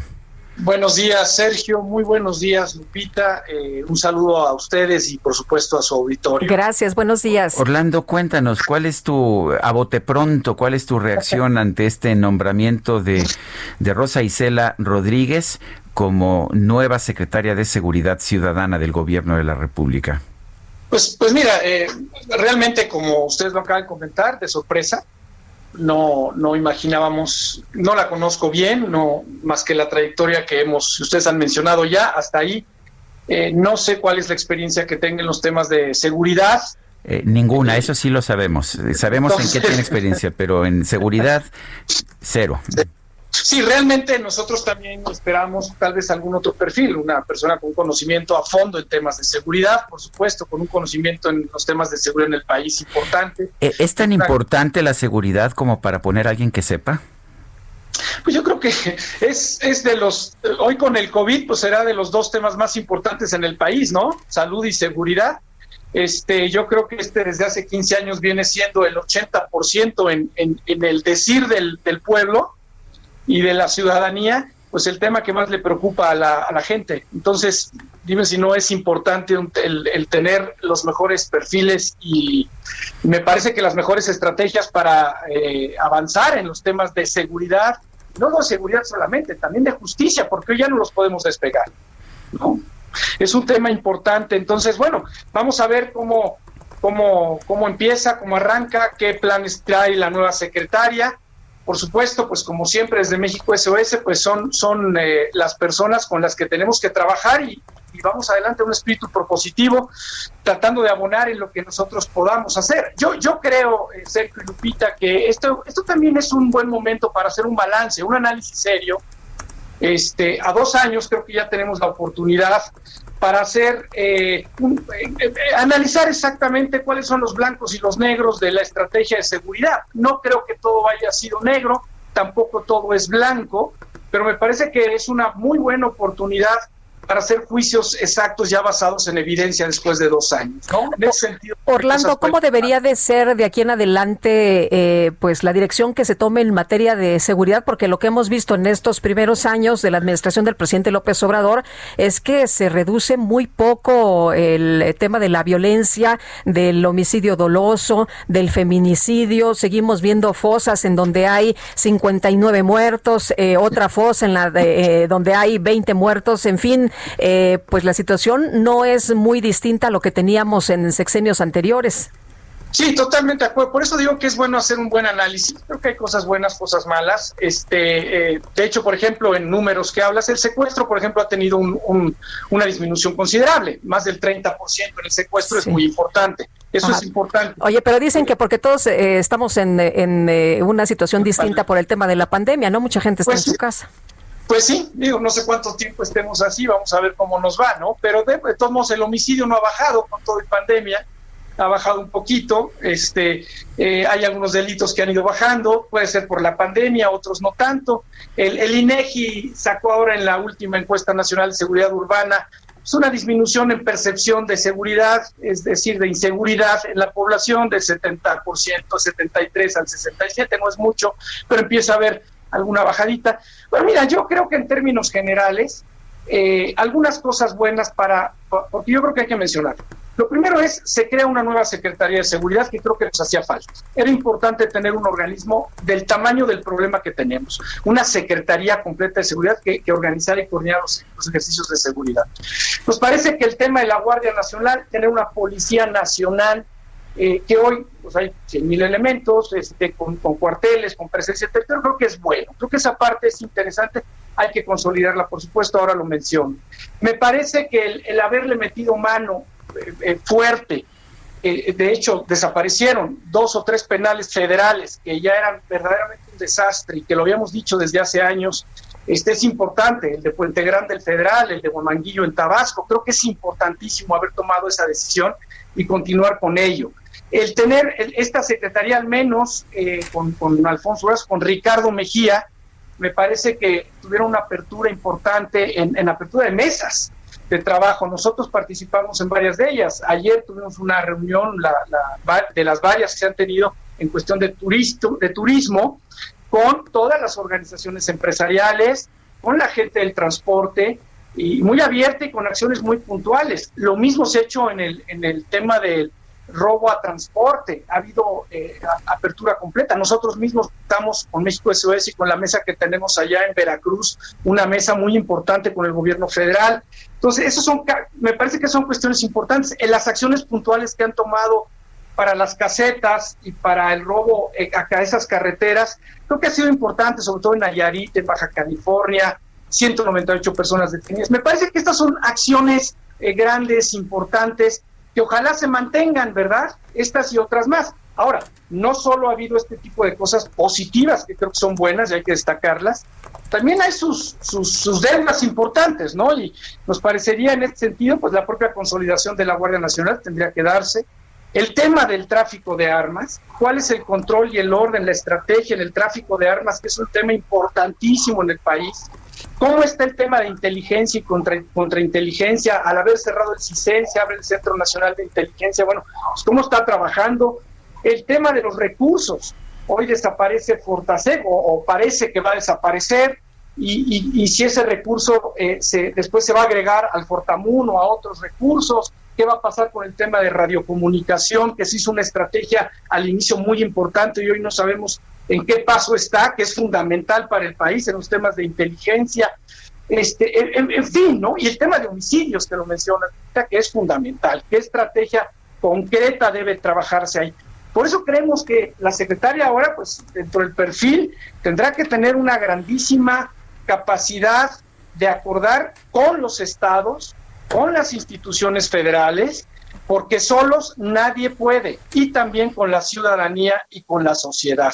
Es el gran reto que tiene para mantener lo bueno, para corregir lo negativo y para generar estrategias puntuales, coordinadas, unidos eh, eh, de aquí en adelante. Ejemplo, desde México SOS, pues vamos a estar trabajando con, con ellos, estamos en la mejor disposición con las la red nacional de mesas y con todo lo que pudiéramos forjar, pero para no eh, parar los buenos esfuerzos que se han hecho y sí corregir lo que no se ha hecho bien, pero desde desde, desde el arranque, desde el origen, ¿verdad?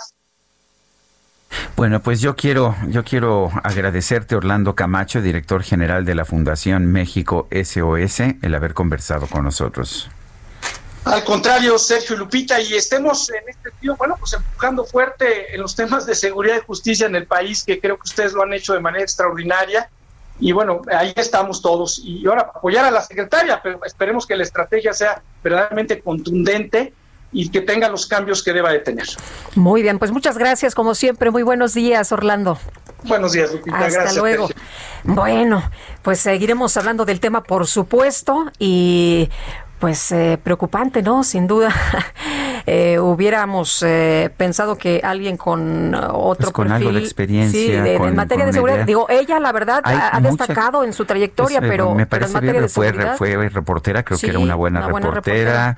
Este, en, en, en, la Ciudad de México yo recuerdo que su trabajo de desarrollo social era más bien trabajo político, pero me, a mí sí me preocuparía que la Secretaría de Seguridad Ciudadana se dedicara a hacer trabajo político. Eh, no sabemos qué resultados ha tenido en la coordinación de puertos, apenas la acaban de nombrar en la coordinación de puertos, no hemos sabido absolutamente nada. Y yo sí pienso, perdón, que tener gente que sepa de un tema cuando los nombras eh, secretarios de ese tema, a mí sí me parece que es muy importante. Pero además en un tema tan eh, delicado como este, ¿no? Que, que durante tantos sexenios la ciudadanía ha exigido que, que las cosas cambien en materia de violencia y de delincuencia en nuestro país, donde estamos ahogados. Bueno, y cambiando, cambiando de tema en la Ciudad de México, agoniza la venta de los dulces típicos de la temporada de Día de Muertos. Y Jorge Almaquio, qué gusto saludarte. ¿Cómo te va? Buenos días. Hola Lupita, ¿cómo estás? Muy buenos días, Sergio, amigos. Así es, heridas de muerte, las calaveritas de azúcar, chocolate y amaranto se esconden del COVID-19 para no ir al panteón. Esperan impacientes a que pasen los fieles difuntos y en tanto confían que pronto llegue la vacunación. La producción y venta de este tradicional dulce de ornamento para el Día de Muertos disminuyó hasta en 50% debido al aislamiento social Juanita Alarcón, propietaria de la dulcería que lleva a su nombre en el pueblo de Santa Cruz, Acalpisca, en Xochimilco, señaló que la gente todavía tiene miedo de salir y contagiarse, por lo que para no tirar el producto pidió a sus trabajadores detener la producción.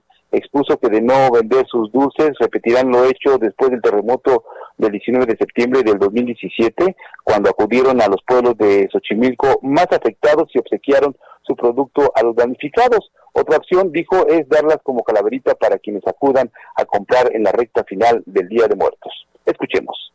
A final de cuentas, pues cuando ya vemos que estamos en la recta final, dándole a la gente pues que lo tradicional, ¿no? Que su calaverita o, o si vemos que no se están vendiendo como queremos, desde este momento, ¿sabe qué? Ahí le va su calaverita, ahí le va su calaverita, porque mucha gente acostumbra y dice, ay, me la regalaste porque no se te vendió, ¿verdad? No, no, no, no, mejor para que no lleguemos hasta esa situación, pues este tratar de, de regalarle, ¿no?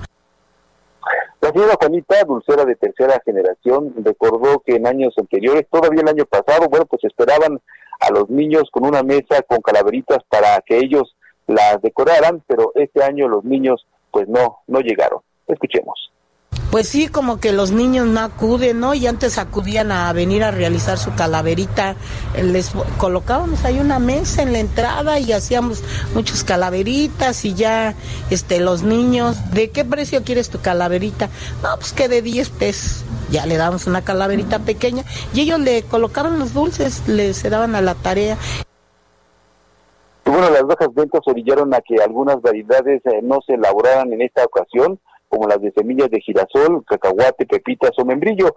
Y mientras preparaba las calaveritas del número 5 de miel con amaranto, Miguel Terán Dávila explicó que el año pasado se elaboraban hasta 600 piezas diarias más pedidos especiales y en esta ocasión pues bajaron su producción considerablemente y solamente hacían 200 calaveritas diarias. Sergio Lupita, amigos, el reporte que les tengo. Muy bien, muchas gracias, Jorge. Buen día, hasta luego. Hasta luego, pues un impacto tremendo, ¿no? Si vas al, eh, al asunto de las flores, a la comercialización de las flores, los campesinos muy preocupados y los vendedores de flores también ha tenido un gran impacto, no están abiertos los panteones y la gente dice, bueno, pues eh, deberíamos de proponer que en vez de llevar este año flores a los muertos, se las regalemos a los vivos para que pues este sector no se vea tan golpeado. Y bueno, ya nos dice también Jorge Almaquio de cómo está la venta de los dulces típicos de temporada, pues agonizando también. En noviembre del 2019, la Semarnat prohibió la importación del glifosato. Este es el, principal herbicida que utilizan los agricultores en México y en el mundo para proteger sus cultivos frente a las malezas. Tenemos en la línea telefónica a Cristian García de Paz, director ejecutivo de la Organización Protección de Cultivos, Ciencia y Tecnología AC, la Proxit. Cristian García de Paz, buenos días, gracias por tomar la llamada. Eh, Cristian, no sé si te pudieras ubicar en un punto donde pudiéramos escuchar que se oye como metalizado. ¿Nos oyes? Bueno, él, él sí nos oye, ella ya lo, alcancé a escuchar, ¿no? Bueno, pues eh, vamos a estar tratando, el tema no es la primera vez, Sergio, que platicamos sobre este asunto, de hecho tú has escrito también sobre este tema. Efectivamente es un tema muy importante y ya está Cristian García de Paz en la línea telefónica. Cristian, ¿nos escuchas? Hola Sergio y Lupita, muy buenos días. Los escucho perfectamente. ¿Me escuchan bien? No, Ahora te escuchamos muy hueco. No sé si, si estés en, estás en un speaker, si lo puedes, te puedes conectar directamente. Listo. Ahí está. Creo que así puede ser mejor. Ahí está. Cristian, gracias. A ver, cuéntanos. Nos dicen, eh, nos dicen que el glifosato es cancerígeno. ¿Es cierto esto? No, Sergio, desafortunadamente en las últimas semanas hemos eh, sido testigos con profunda preocupación de una división y de un encono de algunos grupos y personajes eh, ambientalistas que han estado difundiendo información falsa e incorrecta acerca de este eh, producto de protección de cultivos. Sergio, es un producto que se ha utilizado en México por más de 40 años, con toda la seguridad y con toda la inocuidad al medio ambiente y a la salud de las personas. Tan es así que tiene la autorización y el registro por parte no solamente de las autoridades mexicanas, sino en más de 120 países en donde se ocupa para proteger a los cultivos de las malezas. Eh, Cristian, ¿cuál es el interés de estos grupos? ¿Qué piensas que hay detrás de todo esto? Mira, Lupita, la verdad es que eh, eh, como, como todo grupo de interés, pues eh, tienen sus diferentes, sus diferentes visiones de situaciones, como en este caso, pues contra la industria pudiera aparecer. Sin embargo, nosotros siempre vamos a preponderar y siempre vamos a, estar, a tener por delante una posición de diálogo y de apertura para que precisamente con una visión de información, científica se pueda discutir y se pueda dialogar todo esto. La verdad es que no pretendemos de ninguna manera entrar en conflictos ni entrar en confrontaciones.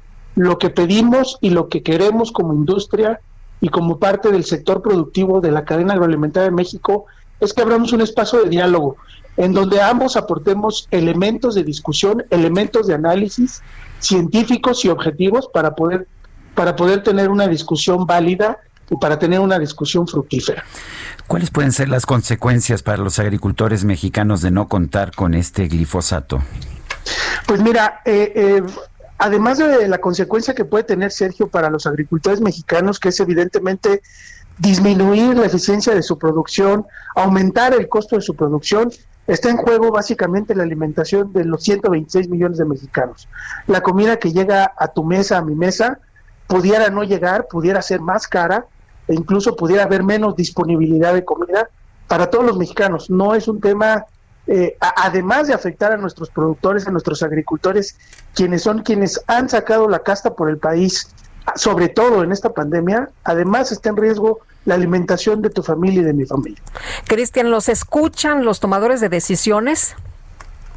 Mira, Lupita, desde hace algunos meses entramos en conversaciones con, la Secretaría de Medio Ambiente sobre todo.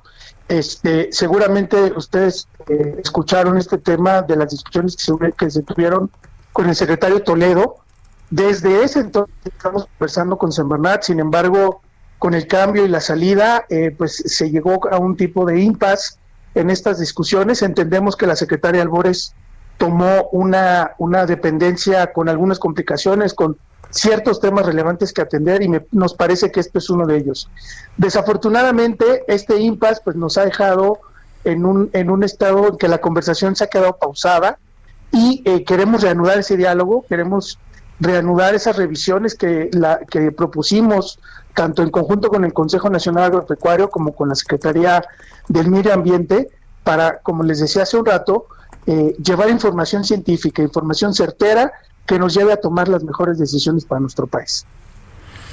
Yo quiero agradecerte, Cristian García de Paz, director ejecutivo de la Organización Protección de Cultivos, Ciencia y Tecnología, AC, el haber conversado con nosotros.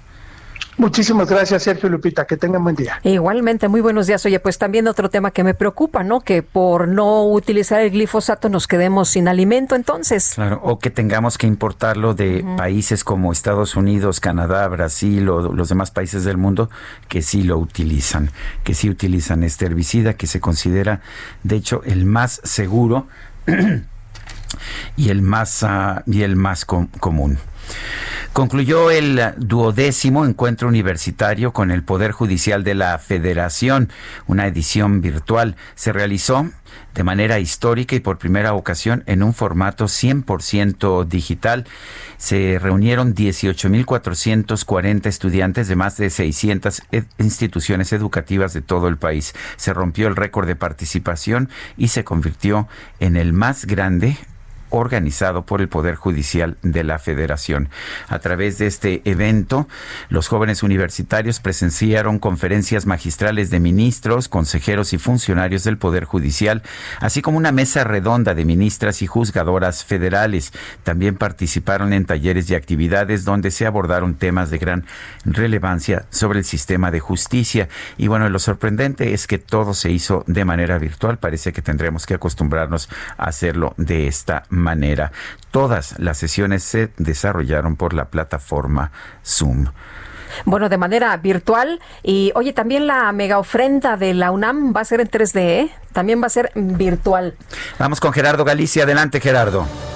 Sergio Lupita, excelente mañana. Los saludo con muchísimo gusto desde Constituyentes y tenemos en general un avance bastante rápido. Es buena opción para poderse mover entre eh, su que ya con la carretera la México-Toluca y el anillo periférico, donde hay que tener precaución, tenemos la presencia policial y reducción de carriles, es llegando al Panteón Civil de Dolores. El motivo, están colocando algunas vallas metálicas en Tirupita para evitar que las personas lleguen e intenten ingresar a este eh, campo santo. Hay que recordar que los panteones van a permanecer cerrados este fin de semana. De hecho, a partir de hoy en la Miguel Hidalgo ya no se abren, por ese motivo están colocando vallas metálicas y se van a volver a abrir hasta el próximo martes. Así que habrá que tomar en cuenta para nuestros amigos que viven o transitan en la Miguel Hidalgo, los panteones quedan completamente cerrados y lo mismo va a suceder prácticamente en toda la capital. Por lo pronto, el reporte seguimos muy pendientes. Gerardo Galicia, muchas gracias. Son las 8 de la mañana con 54 minutos. Guadalupe Juárez y Sergio Sarmiento, los dos vivitos y coleando todavía, estamos en el Heraldo Radio. Me traicionaba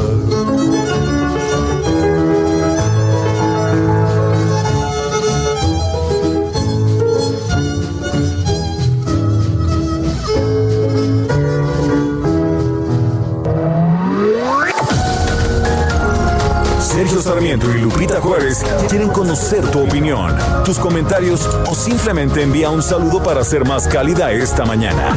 Envía tus mensajes al WhatsApp 5520 109647.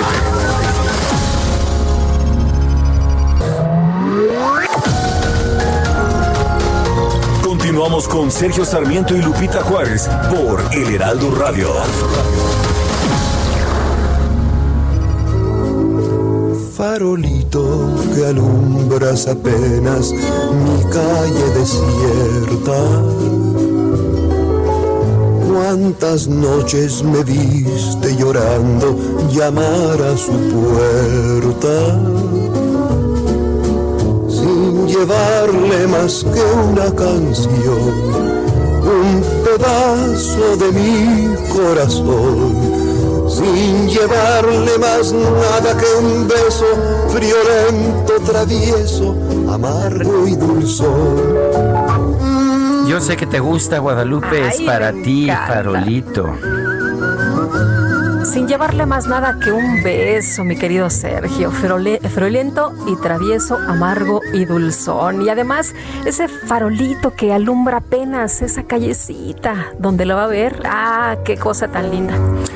Hoy, hoy estamos festejando el nacimiento de Agustín Lara, a pesar de que hay versiones distintas acerca de su fecha de nacimiento, pero lo hacemos, lo estamos haciendo hoy porque pues sí hay buenas razones para pensar que Agustín Lara nació nació el ah, primer no el 30 de octubre de 1897 eh, pues por lo menos eso es lo que sabemos. Hay que recordar que siempre hubo una, una gran discusión. Él Agustín Lara decía que había nacido en Tlacotalpan Veracruz el primero de octubre de 1900 y así aparecía en varias biografías.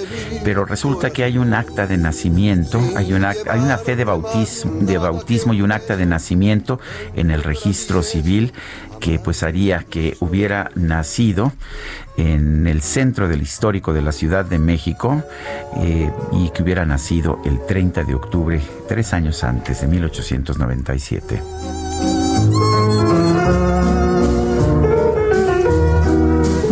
Y dejamos un momento la música porque seguimos hablando de un tema muy importante, Sergio.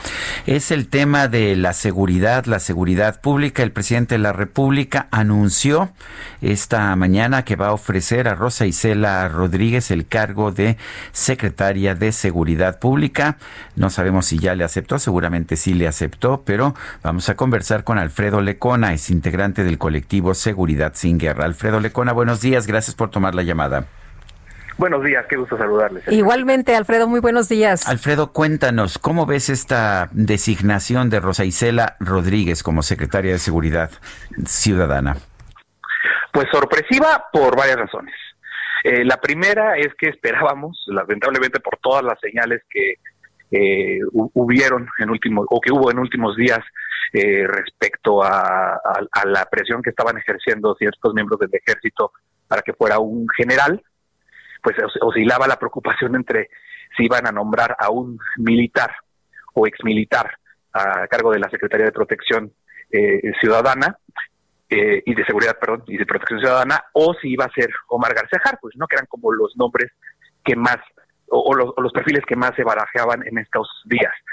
Y pues viene a ser eh, una persona que pues ciertamente no tiene una experiencia palpable en para una tarea tan, tan grande, hay que decirlo, tampoco Alfonso Durazo la, tenía eh, eh, en un inicio, pero en un contexto que, hay que tomar con mucha precaución, porque Rosa Isela Rodríguez viene de la Coordinación de Puertos y Marina Mercante en un momento en el que se acaba de militarizar precisamente la Marina Mercante y los puertos, que la Secretaría de Marina eh, se ha hecho de, esa, de ese control vía las reformas que se aprobaron en estos días en el Congreso de la Unión y creo que ahí es el punto clave para analizar qué papel puede jugar Rosa Isela o cualquier civil a cargo de una secretaría que se supone tendría que, coordinar todo el gabinete de, seguridad al tiempo en el que se está corriendo el plazo de ese plan de desmilitarización de la seguridad pública que se aprobó el año pasado cuando se creó la Guardia Nacional.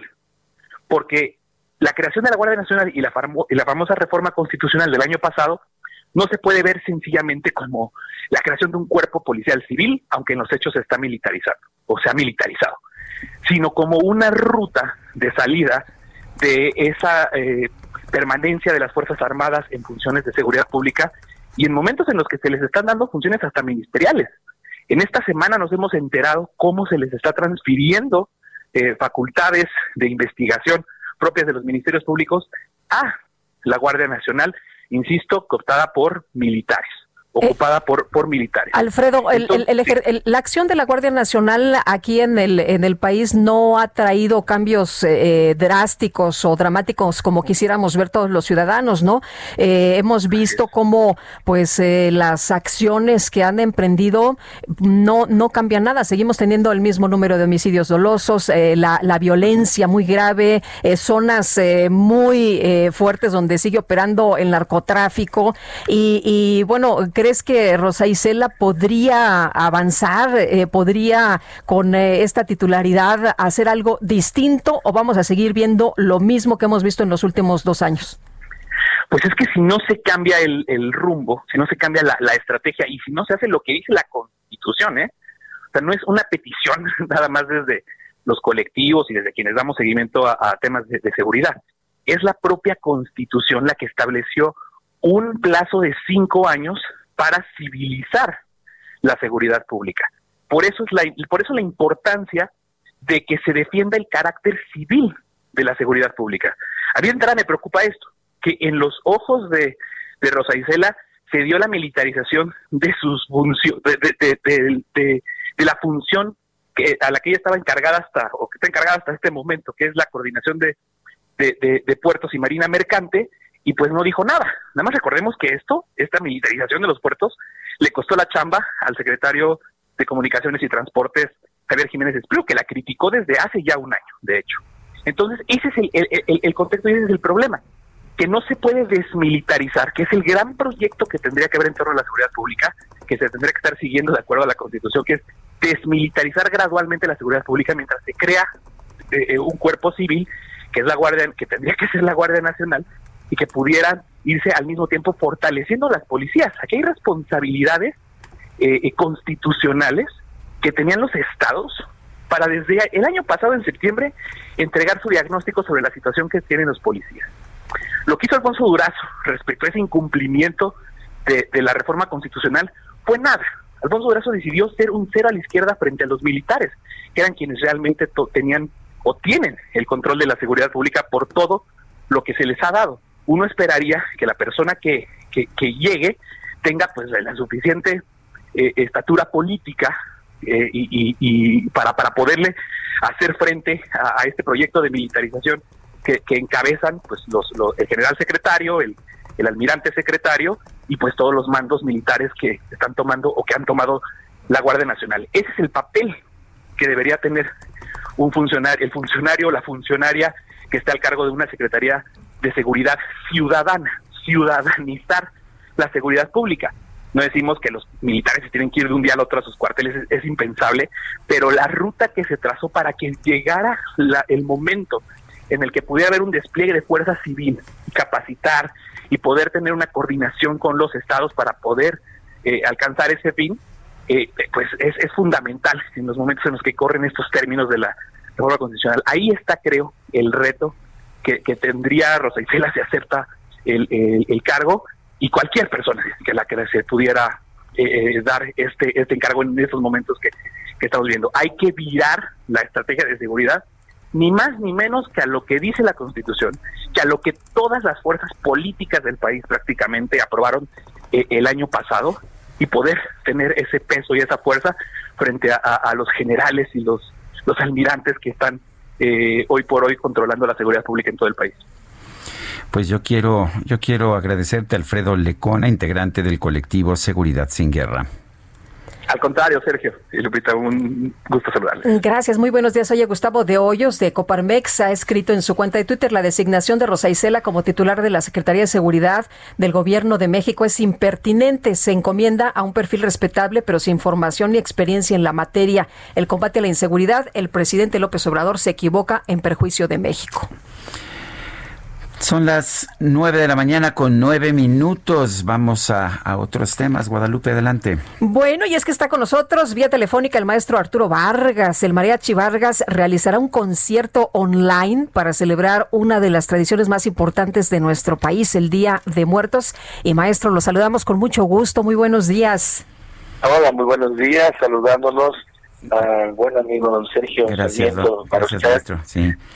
agradecidos de antemano el, el, tiempo que nos regalan para podernos acercar un poquito más a nuestros fans, a nuestro público, con más de 123 años de existencia musical ininterrumpida. Gracias, maestro. Cuéntenos de esta presentación por el Día de Muertos. Sé que va a ser en línea. Cuéntenos cómo, cómo lo van a hacer. Sí, ya, ya, lo, ya lo realizamos. Está, está totalmente ya, ya grabado, remasterizado todo, todo, cuidando todos los tipos de detalles para poder hacer una buena presentación online. Y esto fue eh, exactamente en la hacienda de José de Cuervo, en Mero Tequila, Jalisco. ahí hicimos la, la, grabación y también nos ayudó también un ballet folclórico de México y la temática lógicamente es para recordar a nuestros a nuestros seres queridos que, que ya no están con nosotros y pues eh, de algún modo recordándole las canciones que también a ellos les gustaban y que a nosotros nos gustan antemano.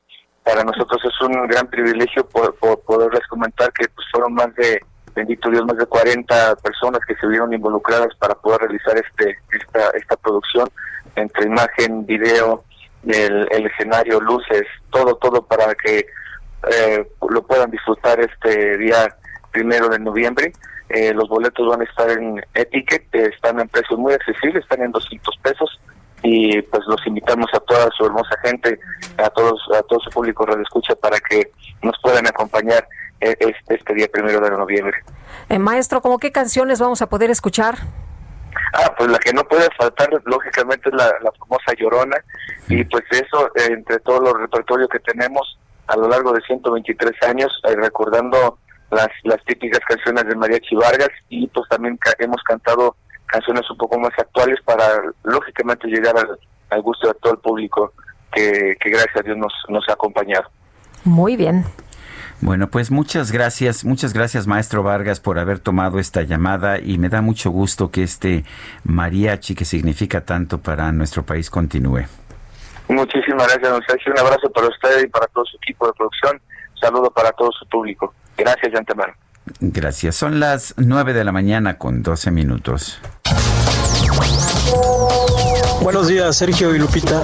Soy Francisco Gordillo desde Tuxtla Gutiérrez. Soy abogado y perdón que yo insista con esta situación, pero pues los juzgados, la impartición de justicia en el Estado sigue cerrado.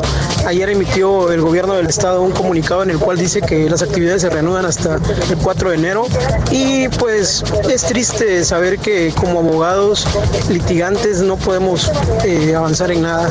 Estamos a punto, Sergio y Lupita, de ser uno de los estados con profesionistas con eh, ya la imaginación a ser delincuentes, ¿eh? porque eso es lo único que nos está brillando este gobierno y gobierno del estado, la verdad, en el estado de Chiapas no hace absolutamente nada. Triste que Rutilio Escandón, el gobernador del estado, se convierta en un títere más del presidente de la República. Buen día, que Dios los bendiga, Sergio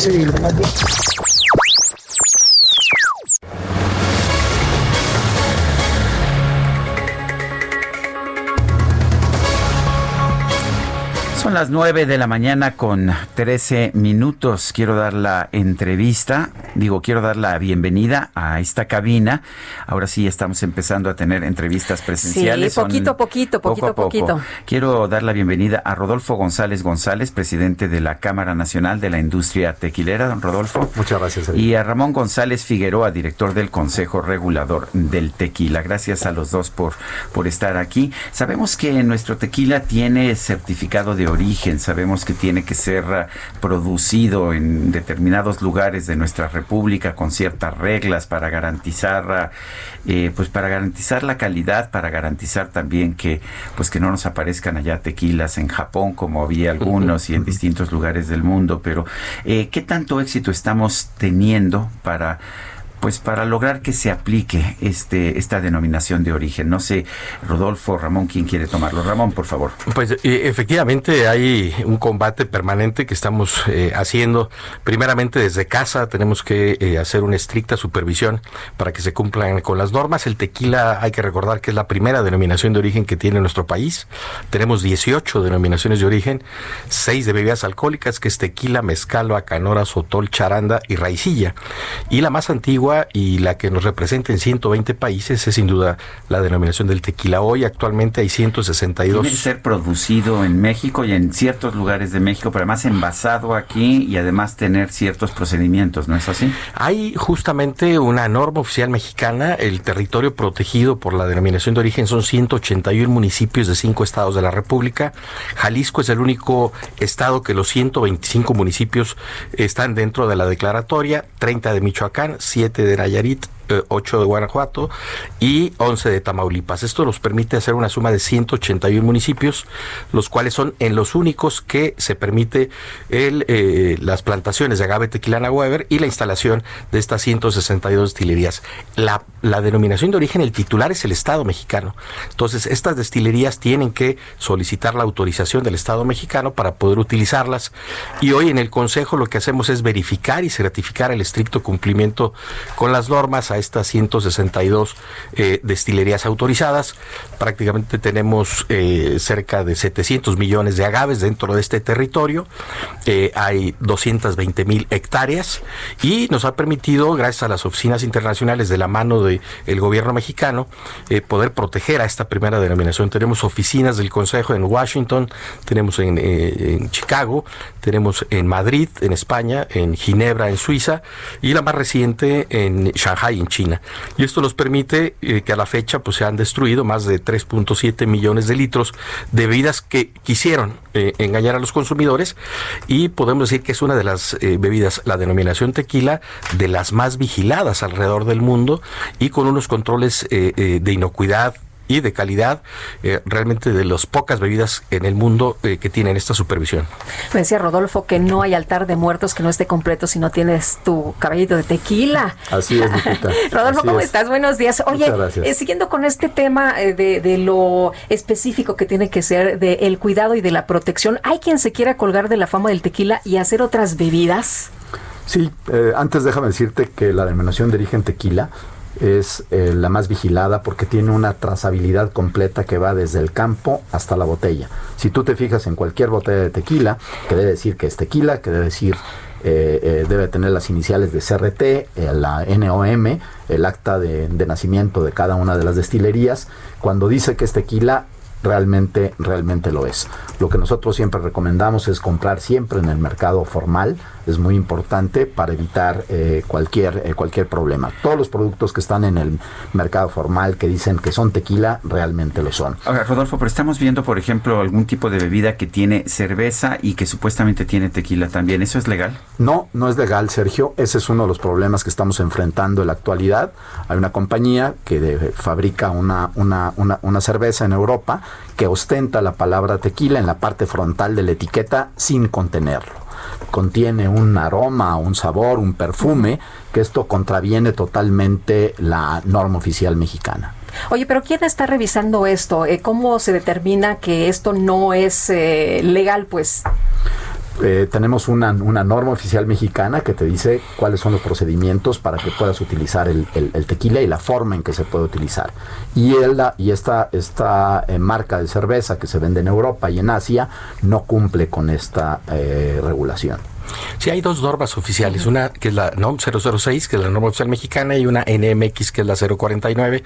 Y hay bebidas cuyo ingrediente es el tequila. Hay muchas, las famosas ready to drink, estas bebidas que tienen, hay un porcentaje de la base alcohólica que debe de contener de tequila. Aquí el problema que tenemos es que siendo las reglas muy claras, eh, esta empresa holandesa no ha cumplido con nada. Es una cerveza que sería muy sencillo. Si ostenta la denominación tequila, tequila debería de cumplir con los requisitos. No tiene autorización del gobierno mexicano, no tiene tequila, no tiene vinculación con la industria, no tiene certificado de aprobación de envasador y ha estado haciendo unas simulaciones comprando una pequeña cantidad de tequila, se la llevan a Francia, a una empresa que se llama France Boson, otra es esta misma es revendida esa pequeña cantidad de tequila a otra empresa que es Klein Warner, que es especialista en hacer aromas, perfumes, etcétera, y esto es lo que le incorporan. Entonces el consumidor de 70 países que el año pasado vendieron 451 millones de litros, pues pensaría que está frente a un tequila con cerveza. Pero no está tomando tequila. Absolutamente nada. Pero ¿cuáles son las armas de defensa? Imagino que ahora sí hay armas legales de defensa, ¿no? En eso estamos, tenemos eh, varios frentes abiertos, hicimos una demanda en Ámsterdam, eh, otra demanda en eh, Francia, que esta demanda en Francia, que nos dieron la razón al Consejo Regulador del Tequila, pues con esta tuvimos la oportunidad de que la autoridad francesa nos informara qué es lo que estaban haciendo con el tequila, ¿no? Y pues prácticamente lo convierten, es una adulteración lo que hacen para sacar, después de una larga espera de esta denominación de origen, un patrimonio nacional que ha tenido eh, pues mucho trabajo para tener esa reputación, eh, muchas familias, 70 mil familias que dependen de esta cadena productiva, pues ese producto de eh, por lo menos una espera de 10 años lo convierten en un olor, un olor y un sabor. Y esto es peligrosísimo.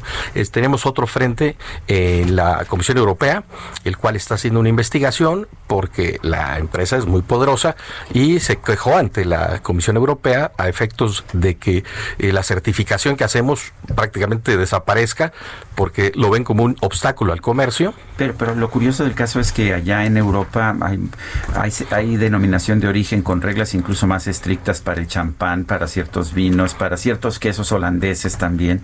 Eh, lo justo sería aplicar las más reglas, ¿no? Exactamente, Sergio. Eh, hay dos formas en que se protege la denominación de origen tequila. Uno es el reconocimiento por la Unión Europea de la denominación de origen tequila y muy importante que lo obtuvimos el año pasado, el reconocimiento como indicación geográfica. Entonces, basado en esos dos reconocimientos que tenemos, estamos eh, trabajando para que esta empresa retire la palabra eh, tequila cuando no lo contenga su bebida. y además, eh, Sergio Lupita, de comentarles que en el acuerdo que se acaba de, terminar, de, renegociar la actualización del acuerdo con Europa, México ha sido muy respetuoso de las denominaciones de origen.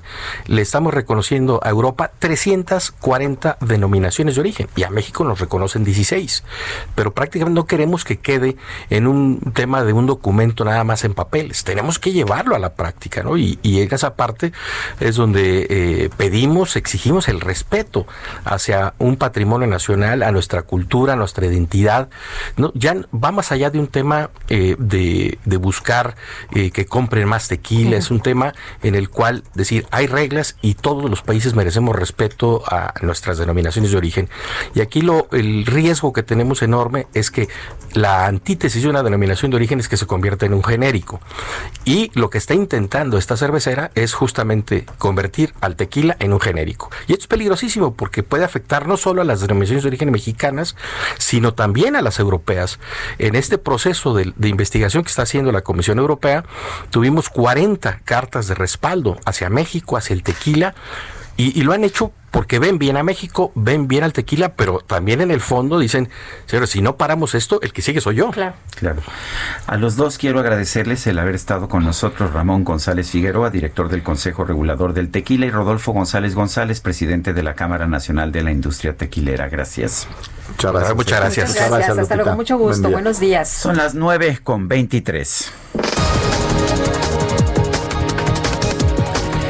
Tenemos un resumen de la información más importante. El presidente López Obrador informó que la actual coordinadora general de puertos y marina mercante, Rosa Isela Rodríguez, asumirá la titularidad de la Secretaría de Seguridad y Protección Ciudadana.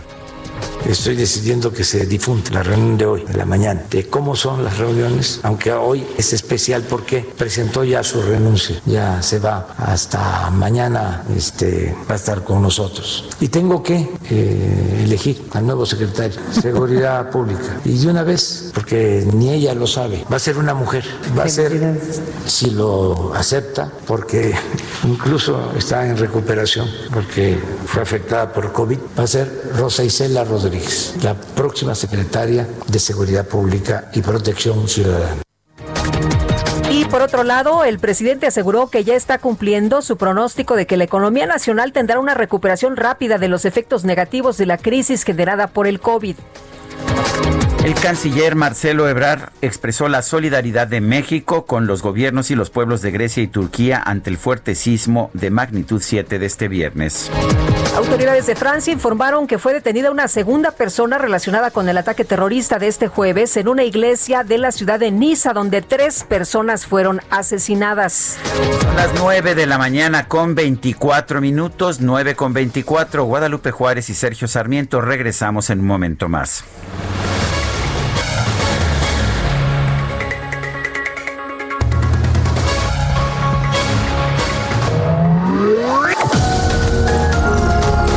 Sarmiento y Lupita Juárez quieren conocer tu opinión, tus comentarios o simplemente envía un saludo para ser más cálida esta mañana. Envía tus mensajes al WhatsApp 5520 109647.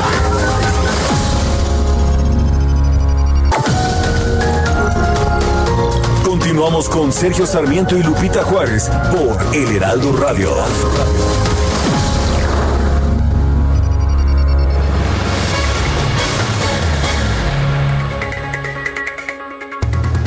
Gracias, Sergio, Lupita. ¿Qué tal, amigos? Qué gusto saludarlos esta mañana. Pues vamos a platicar del ajo negro. Ya lo han escuchado ustedes seguramente aquí en algunos programas que tenemos en el Heraldo Radio y todas las bondades con las que cuenta el ajo por sí solo. Pero el ajo negro del Instituto Politécnico Nacional lo recomiendo. ¿Cómo estás, Aris? Buenos días, adelante. ¿Quién es Aris? Bueno, vocera del Instituto Politécnico Nacional. Aris, bienvenida. Siempre es un placer venir a este programa, a hablar de temas de salud eh, nos pregunta mucho, les llama mucho la atención el ajo negro, si huele, si sabe a ajo, qué provoca en el cuerpo, porque hay muchas personas, ¿no? En el estómago también. Sí, hay muchas personas que están muy contentas tomando su ajo negro todos los días y bueno, hoy venimos a resolver todas esas dudas. Muy bien. Es un tratamiento que desarrolla el Instituto Politécnico Nacional a raíz de una investigación, porque es, el ajo negro es un procedimiento que ya se hacía en civilizaciones antiguas y que servía para tratar algunas cuestiones como antibiótico en la antigüedad. Y desparasitante, Aris. Sí, y entonces lo trae el Instituto Politécnico Nacional, empieza a estudiar y se da cuenta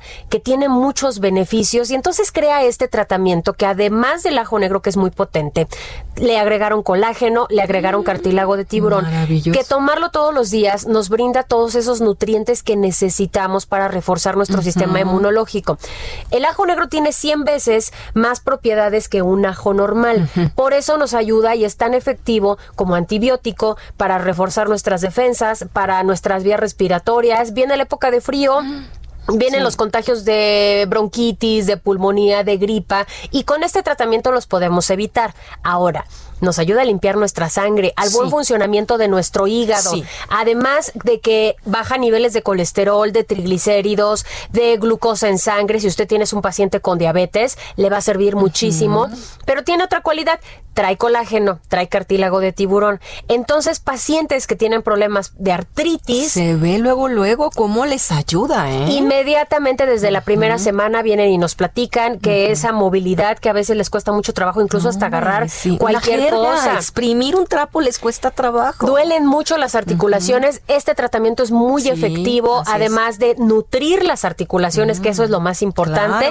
Y bueno, nos ayuda muchísimo, puede tomarlo toda la familia como desparasitante, como antibiótico y además como un tratamiento que no debe de faltar en nuestro botiquín para tomarlo todos los en días. En la bolsa, en la casa, en la familia. ¿Dónde tenemos que marcar, Aris? ¿Cómo conseguimos el ajo negro? A ver, amigos, ¿cómo le hacemos, Aris? Tienen que llamar porque además traigo una sorpresa para el auditorio. Así que vaya anotando este número telefónico porque las primeras personas en comunicarse van a llevar esta caja que te traje el día de hoy. 55 56 49 44 44. Anótelo porque puede llevarse regalos. 55 56 49 44 44. Es un paquete de un año completo, atención amigos, que únicamente le va a costar el día de hoy 1800 pesos. Y si llama ahorita, ¿qué crees? Les voy a regalar otro año completito para que pueda compartirlo con toda la familia. Y vienen regalos, porque además le vamos a incluir una careta de protección facial que es transparente, un cubrebocas N95 de grado hospitalario, para que estemos bien protegidos y además un gel antibacterial con 80% de alcohol aprobado por la FDA.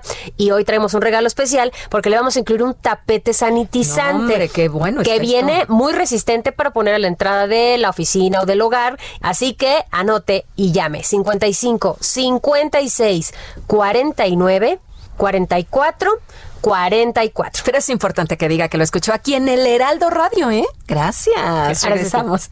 Adiós, Aris. La micro deportiva.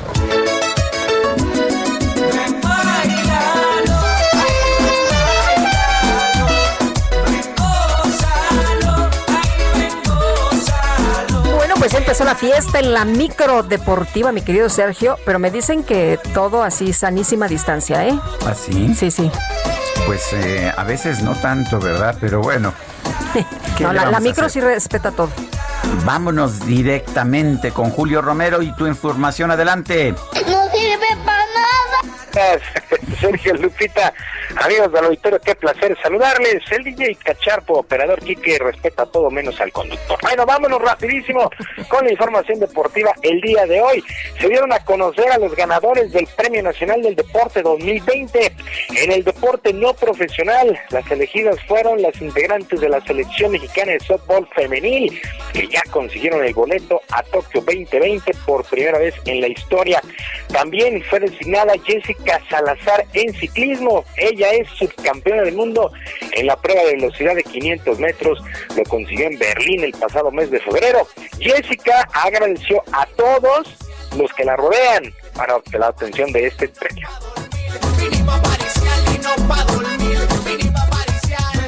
Ser Premio Nacional del Deportes creo que es algo súper importante para nosotros los deportistas. De verdad estoy muy contenta por esto y eh, no, o sea, no, no me cabe en el pecho la emoción que siento de, tener pues ya, gracias a Dios, este, este gran reconocimiento y estoy súper agradecida con todas las personas que me están apoyando, que me, que me han apoyado con el paso de los años. También ganaron Yael Castillo y Juan Celaya. Ellos lograron la medalla de bronce en los saltos sincronizados 3 metros en la Serie Mundial de Clavados allá en Montreal, también en el mes de febrero. En el deporte paralímpico, el ganador fue Juan Diego García de Taekwondo. Él ya tiene boleto también a los Juegos Paralímpicos de Tokio y es segundo lugar en el ranking mundial.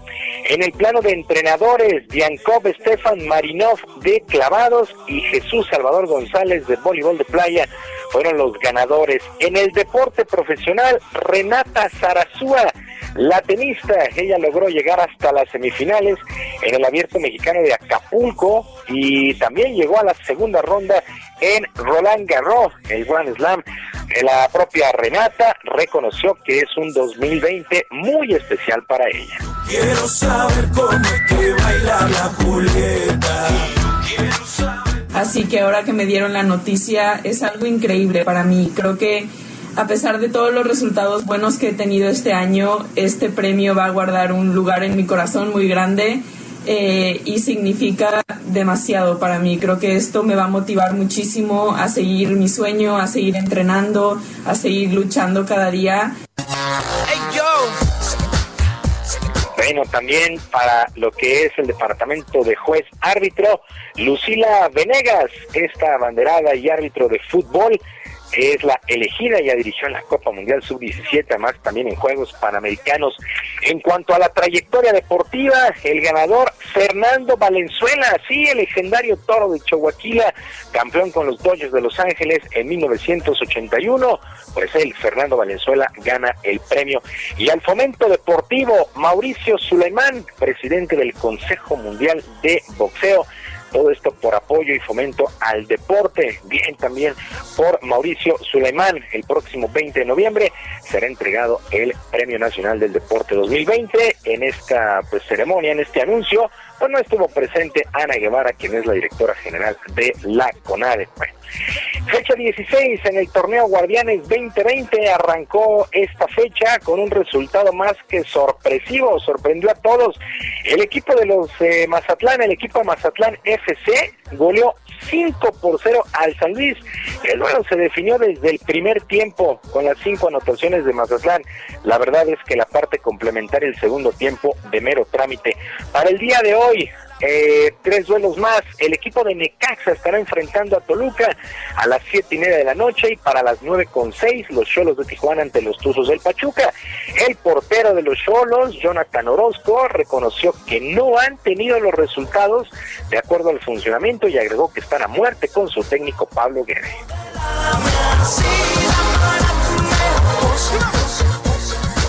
La verdad es que estamos haciendo hasta lo imposible eh, ¿Qué te puedo decir? No, no me gusta dar excusas, realmente nunca he sido una persona de dar excusas, creo que él tampoco, tenemos eh, yo creo que el mismo alineamiento, eh, pero simplemente no se nos ha dado. A veces el partido tienes 60, 70% de, de, de posesión de balón, normalmente en cancha del rival, tienes llegada, tienes y nada más, pues no entra, es complicado. Oye, también para el día de hoy el equipo de Juárez, los Bravos de Juárez se enfrentarán a los Gallos Blancos del Querétaro. Para el día de mañana a las 5 Atlas, eh, Atlas Puebla, a las 7 Pumas contra Chivas y a las 9 con 6 Monterrey Cruz Azul. El domingo solamente un duelo, a las 5 y media América contra Tigres y el lunes León contra Santos. Y arrancó también la semana 8 en la NFL, triunfo de los Halcones de Atlanta 25 a 17 sobre las Panteras de Carolina. Sergio Lupita, la información deportiva este viernes. Muchas gracias, Julio Romero. Muy buen día. Buenos días. Y este jueves el gobernador de Durango, José Rosa Aispuro, mantuvo una reunión con el secretario de Hacienda y Crédito Público, Arturo Herrera. ¿De qué platicaron? ¿En qué quedaron? José Rosa Aispuro, gobernador de Durango, muchas gracias por tomarnos la llamada. Muy buenos días. Muy buenos días, Lupita y Sergio. Gracias, señor gobernador. Igualmente. Pues efectivamente, el día de ayer me reuní con el secretario Arturo Herrera para plantearle las inquietudes que traemos en torno al presupuesto en Durango, o sea, las necesidades, en virtud de que el presupuesto pues hoy viene eh, con eh, menos recursos que, que, los que tenemos eh, para el, el, ejercicio 2020 y además de esto pues plantearle otros proyectos de carácter mm, estratégico que hemos venido construyendo con el mismo presidente Andrés Manuel López Obrador y que lo que fuimos ayer tuve la oportunidad de de darle seguimiento a eso y también de platicar, de comentarle que la necesidad de que podamos eh, tener encuentros con todos los gobernadores, creo que eh, hoy el diálogo es la única instancia que nos va a ayudar a, resolver las... Uh, las puntos, no diferencias, yo diría los puntos de vista que pueden ser distintos, que eso es normal, pero creo que habiendo diálogo se puede eh, aclarar las cosas y sobre todo podemos tener la oportunidad de trabajar para darle respuesta a, las demandas de la sociedad. Si cada quien lo hacemos por nuestro lado, lamentablemente quien pierde son los ciudadanos. Efectivamente, de hecho hemos visto como un conflicto que, que no puede tener, me imagino, una buena solución. ¿Qué buscaría el gobierno del estado de Durango, de la federación? ¿Qué tipo de, de nuevo arreglo buscaría? Mira, nosotros lo que buscamos es que se, primero el presupuesto se mejore. Traemos obviamente disminuciones muy eh, importantes en tema de, carreteras. Durango es un estado, somos el cuarto estado en extensión territorial. No solo requerimos eh, construir más carreteras, sino darle mantenimiento a las que tenemos. El tema del campo es un asunto preocupante porque se se cancelan, entre otros, el seguro eh, catastrófico para tanto agrícola como ganadero. Eso nos afecta seriamente. El programa de concurrencia para el campo se canceló ya desde este año, ya no lo tenemos. Y eso pues ha implicado hacer un esfuerzo adicional de parte del gobierno del Estado para poder atender esas necesidades. Se está cancelando también el fondo metropolitano, que yo tengo toda eh, confianza en que se pudiera retomar en, en el presupuesto que está por aprobarse en unos días más. Eso es un, recurso muy importante para todas las zonas metropolitanas. El, también el fondo minero, que ya desde el año pasado prácticamente lo cancelaron, es un tema que para estados como Durango sí tiene un impacto eh, muy importante en contra de quien, en contra de las comunidades eh, que antes recibían eh, recursos para realizar obras de infraestructura y, con eso mejorar la calidad de vida de que viven en esos lugares. Eh, gobernador, ¿qué piensa usted de, esto que dijo ayer el presidente, de que se puede reunir con los diferentes gobernadores de otros eh, estados para revisar este tema de, pues, del presupuesto?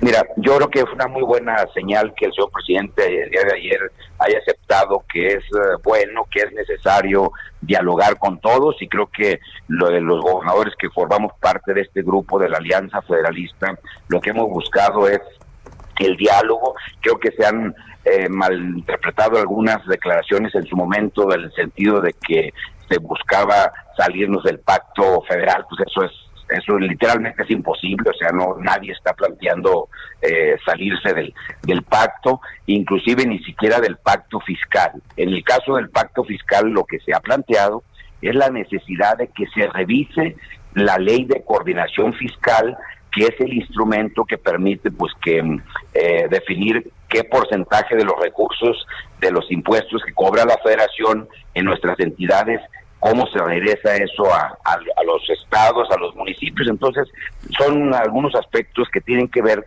con el, sistema que te de coordinación fiscal que tiene 40 años que se creó en 1980. Ciertamente ha habido algunas adecuaciones, algunas reformas. Yo diría que la, la, diría que la más importante fue en 1995 cuando se incrementa del 18.5% el Fondo General Participable al 20%.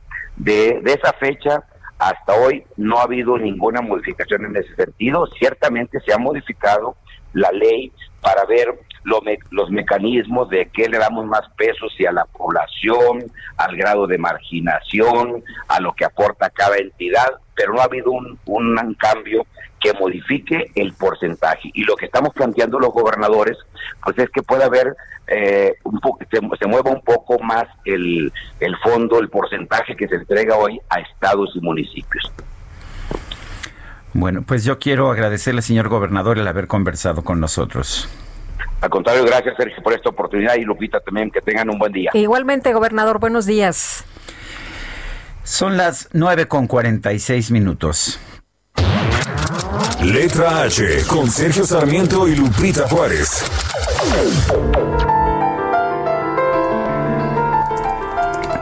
Y está con nosotros ya Mónica Soto y Casa en este viernes de lectura. ¿Qué nos vas a recomendar, Mónica? Muy buenos días, Sergio y Lupita. Buenos pues, días. Una, novela policíaca de misterios, pero también de locura y amor. es la, la sombra del viento de Carlos Ruiz Zafón. Mm. Se las recomiendo mucho.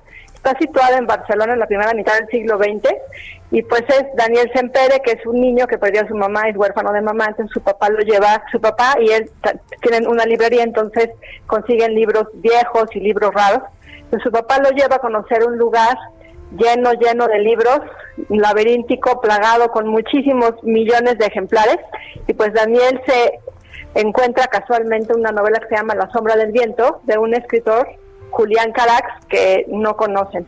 Entonces lee la novela de Carax, se enamora de ella y, queriendo buscar más datos sobre el autor y sobre los libros, se abre enfrente de él un mundo de traiciones, de intrigas, de muertes, de amores imposibles y secretos que casi lo vuelven loco y casi también le lo hacen perder la vida. Este libro está escrito de una manera magistral y tiene una estructura impecable. El ejemplar que yo tengo tiene unas 600 páginas y no le falta ni le sobra nada. La, característica principal de esta novela es precisamente eso. No hay cabo suelto, todos los personajes que uno piensa que eran incidentales de repente vuelven a aparecer cerrando perfectamente bien todos los ciclos. Y algo también que tiene bonito es que la ciudad de Barcelona y, los, y algunos objetos que aparecen en la historia también son personajes y también aportan y tienen vida propia. Entonces, es una historia para recordar uno de los lugares comunes más comunes que existen, que la realidad supera la ficción, porque normalmente con una novela que a uno le causa y le provoca que te sangre el alma, pues es porque en la vida del autor alrededor pasan tantas cosas que por eso las historias son así. Y este y este libro pues nos recuerda eso. Es La sombra del viento de Carlos Ruiz Zafón. Se los recomiendo mucho, sé que les va a gustar. Bueno, yo de hecho lo estoy leyendo en estos momentos y te agradezco la recomendación, Mónica. Al contrario, ustedes, que tengan Gracias. un buen fin de semana. Yo ya lo leí. Sí, yo sé que tú lo habías leído. Yo estoy como en 60% en estos momentos. Espero ya terminarlo en los próximos días. Y sí está muy bien hecho y muy bien redactado. Son las 9.48, pero tenemos más de materia literaria. Así es. Esta mañana saludamos a Javier Velasco, escritor, ganador del premio Alfaguara en 2003. Y bueno, es que nos viene... Siempre nos está ofreciendo cosas nuevas. Sí, sí, sí, sensacional. El último en morir es esta reciente novela. Y Javier, ¿cómo te va? Qué gusto saludarte. Muy buenos días. Javier Velasco. ¿Qué tal, Lupita? ¿Qué tal, Sergio? ¿Cómo están? Muy bien, muy contentos eh, de que estés publicando. No paras, porque además este libro, El último en morir, eh, pues está escrito durante la pandemia, ¿no? ¿Qué tanto te afectó la pandemia que te puso a escribir esto? No, mira, pues el libro, el libro lo empecé en junio del 2019 y pues la pandemia llegó en, en marzo y yo creo que lo afectó positivamente porque me senté a escribir y me, me, me, me, me clavé en la chamba. Eh, supongo que todo el ambiente de incertidumbre en el que desde entonces vivimos habrá permeado las últimas páginas y las habrá hecho más intensas porque me aferré mucho al libro, ¿no? Pero eso pues, creo que fue en beneficio de la novela. Oye, ¿nos traes una historia de amor? Es una historia de amor al oficio, una historia de amor a la escritura, a las palabras. Cuéntanos un poquito de esta, de esta historia, del último en morir. Mira, el último en morir eh, es una historia que sucede en dos tiempos, en un par de planos. Uno está ocurriendo en vivo, 2019 y 2020, y otro ocurre a partir de mediados de los años 80. Esto es, em, quise hacer una, una memoria del oficio, de mi oficio. Entonces, en una parte cuento, tengo 20 años, el, personaje que soy yo tiene 20 años, y está en los últimos dos días de su abuela, su abuela que le contaba historias, que lo inclinó a esta curiosidad por, por narrar de pronto está ahí agonizando y él está ahí diciendo, yo voy a salir de la carrera de ciencias políticas porque yo no soporto la idea de que de ser político ni quiero ser presidente de la República, quiero escribir una novela y mi abuela es la única que lo sabe. Y a partir de ese momento, pues es una larga senda de fracasos, que es la forma en que los escritores aprendemos, los novelistas nos enseñamos a base de golpes, de guamazos, de volver a empezar, de tener miles de fallas, hasta que de repente algo por ahí empieza a funcionar, ¿no?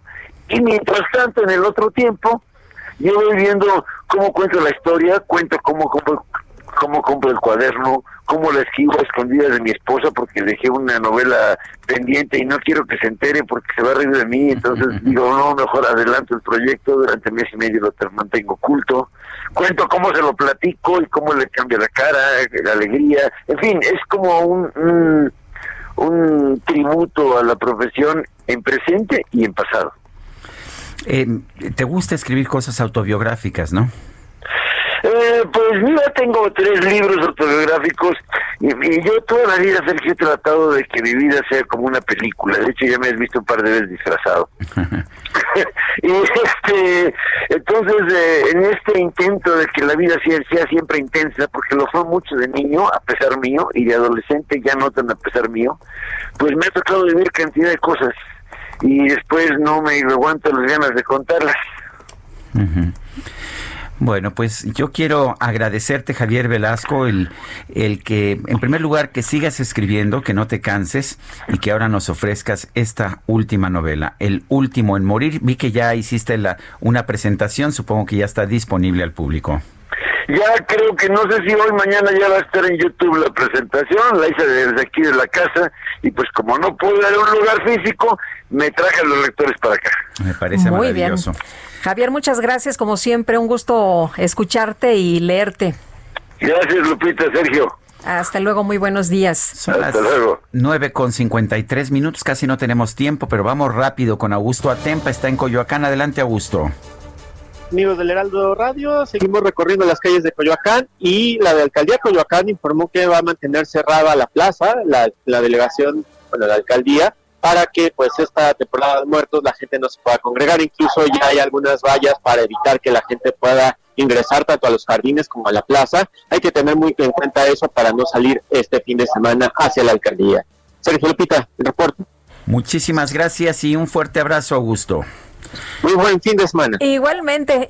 pues, nosotros ya nos vamos, pero no nos vamos de puente, ¿verdad? Aquí vamos a estar el lunes. Aquí vamos a estar el lunes en punto de las 7. Y aquí estaremos. Nos despedimos con esta que se llama Amor de mis amores. Te ah, qué bonito. Muchas gracias. Oye, y gracias rapidito a José Luis Leiva que nos mandó un, pan de muerto del globo que vamos a degustar en este preciso instante. Y gracias también a, a Grupo Bimbo que nos mandó pan de muerto, a Federico Bernaldo de Queiroz, de Quirós de Grupo Gigante, también nos mandó cosas del Día de Muertos Brenda Ordóñez. Sí, también. y bueno, y gracias a todos los que nos han hecho llegar estos, y gracias sobre todo al chef Darío. Sí, que, también vino. Nos trajo sus... Y a ustedes por escucharnos y bueno, pues que disfruten su fin de semana. Hasta el lunes, gracias de todo corazón. Sobre el corazón quisiera decirte al compás de un sol que tú eres mi vida no quiero a nadie, que respiro el aire, que respiro el aire que respiras tú. Poniendo la mano sobre el corazón quisiera decirte al compás de un sol que tú eres mi vida, que no quiero a nadie, que respiro el aire, que respiro el aire. Heraldo Media Group presentó Sergio Sarmiento y Lupita Juárez por El Heraldo Radio.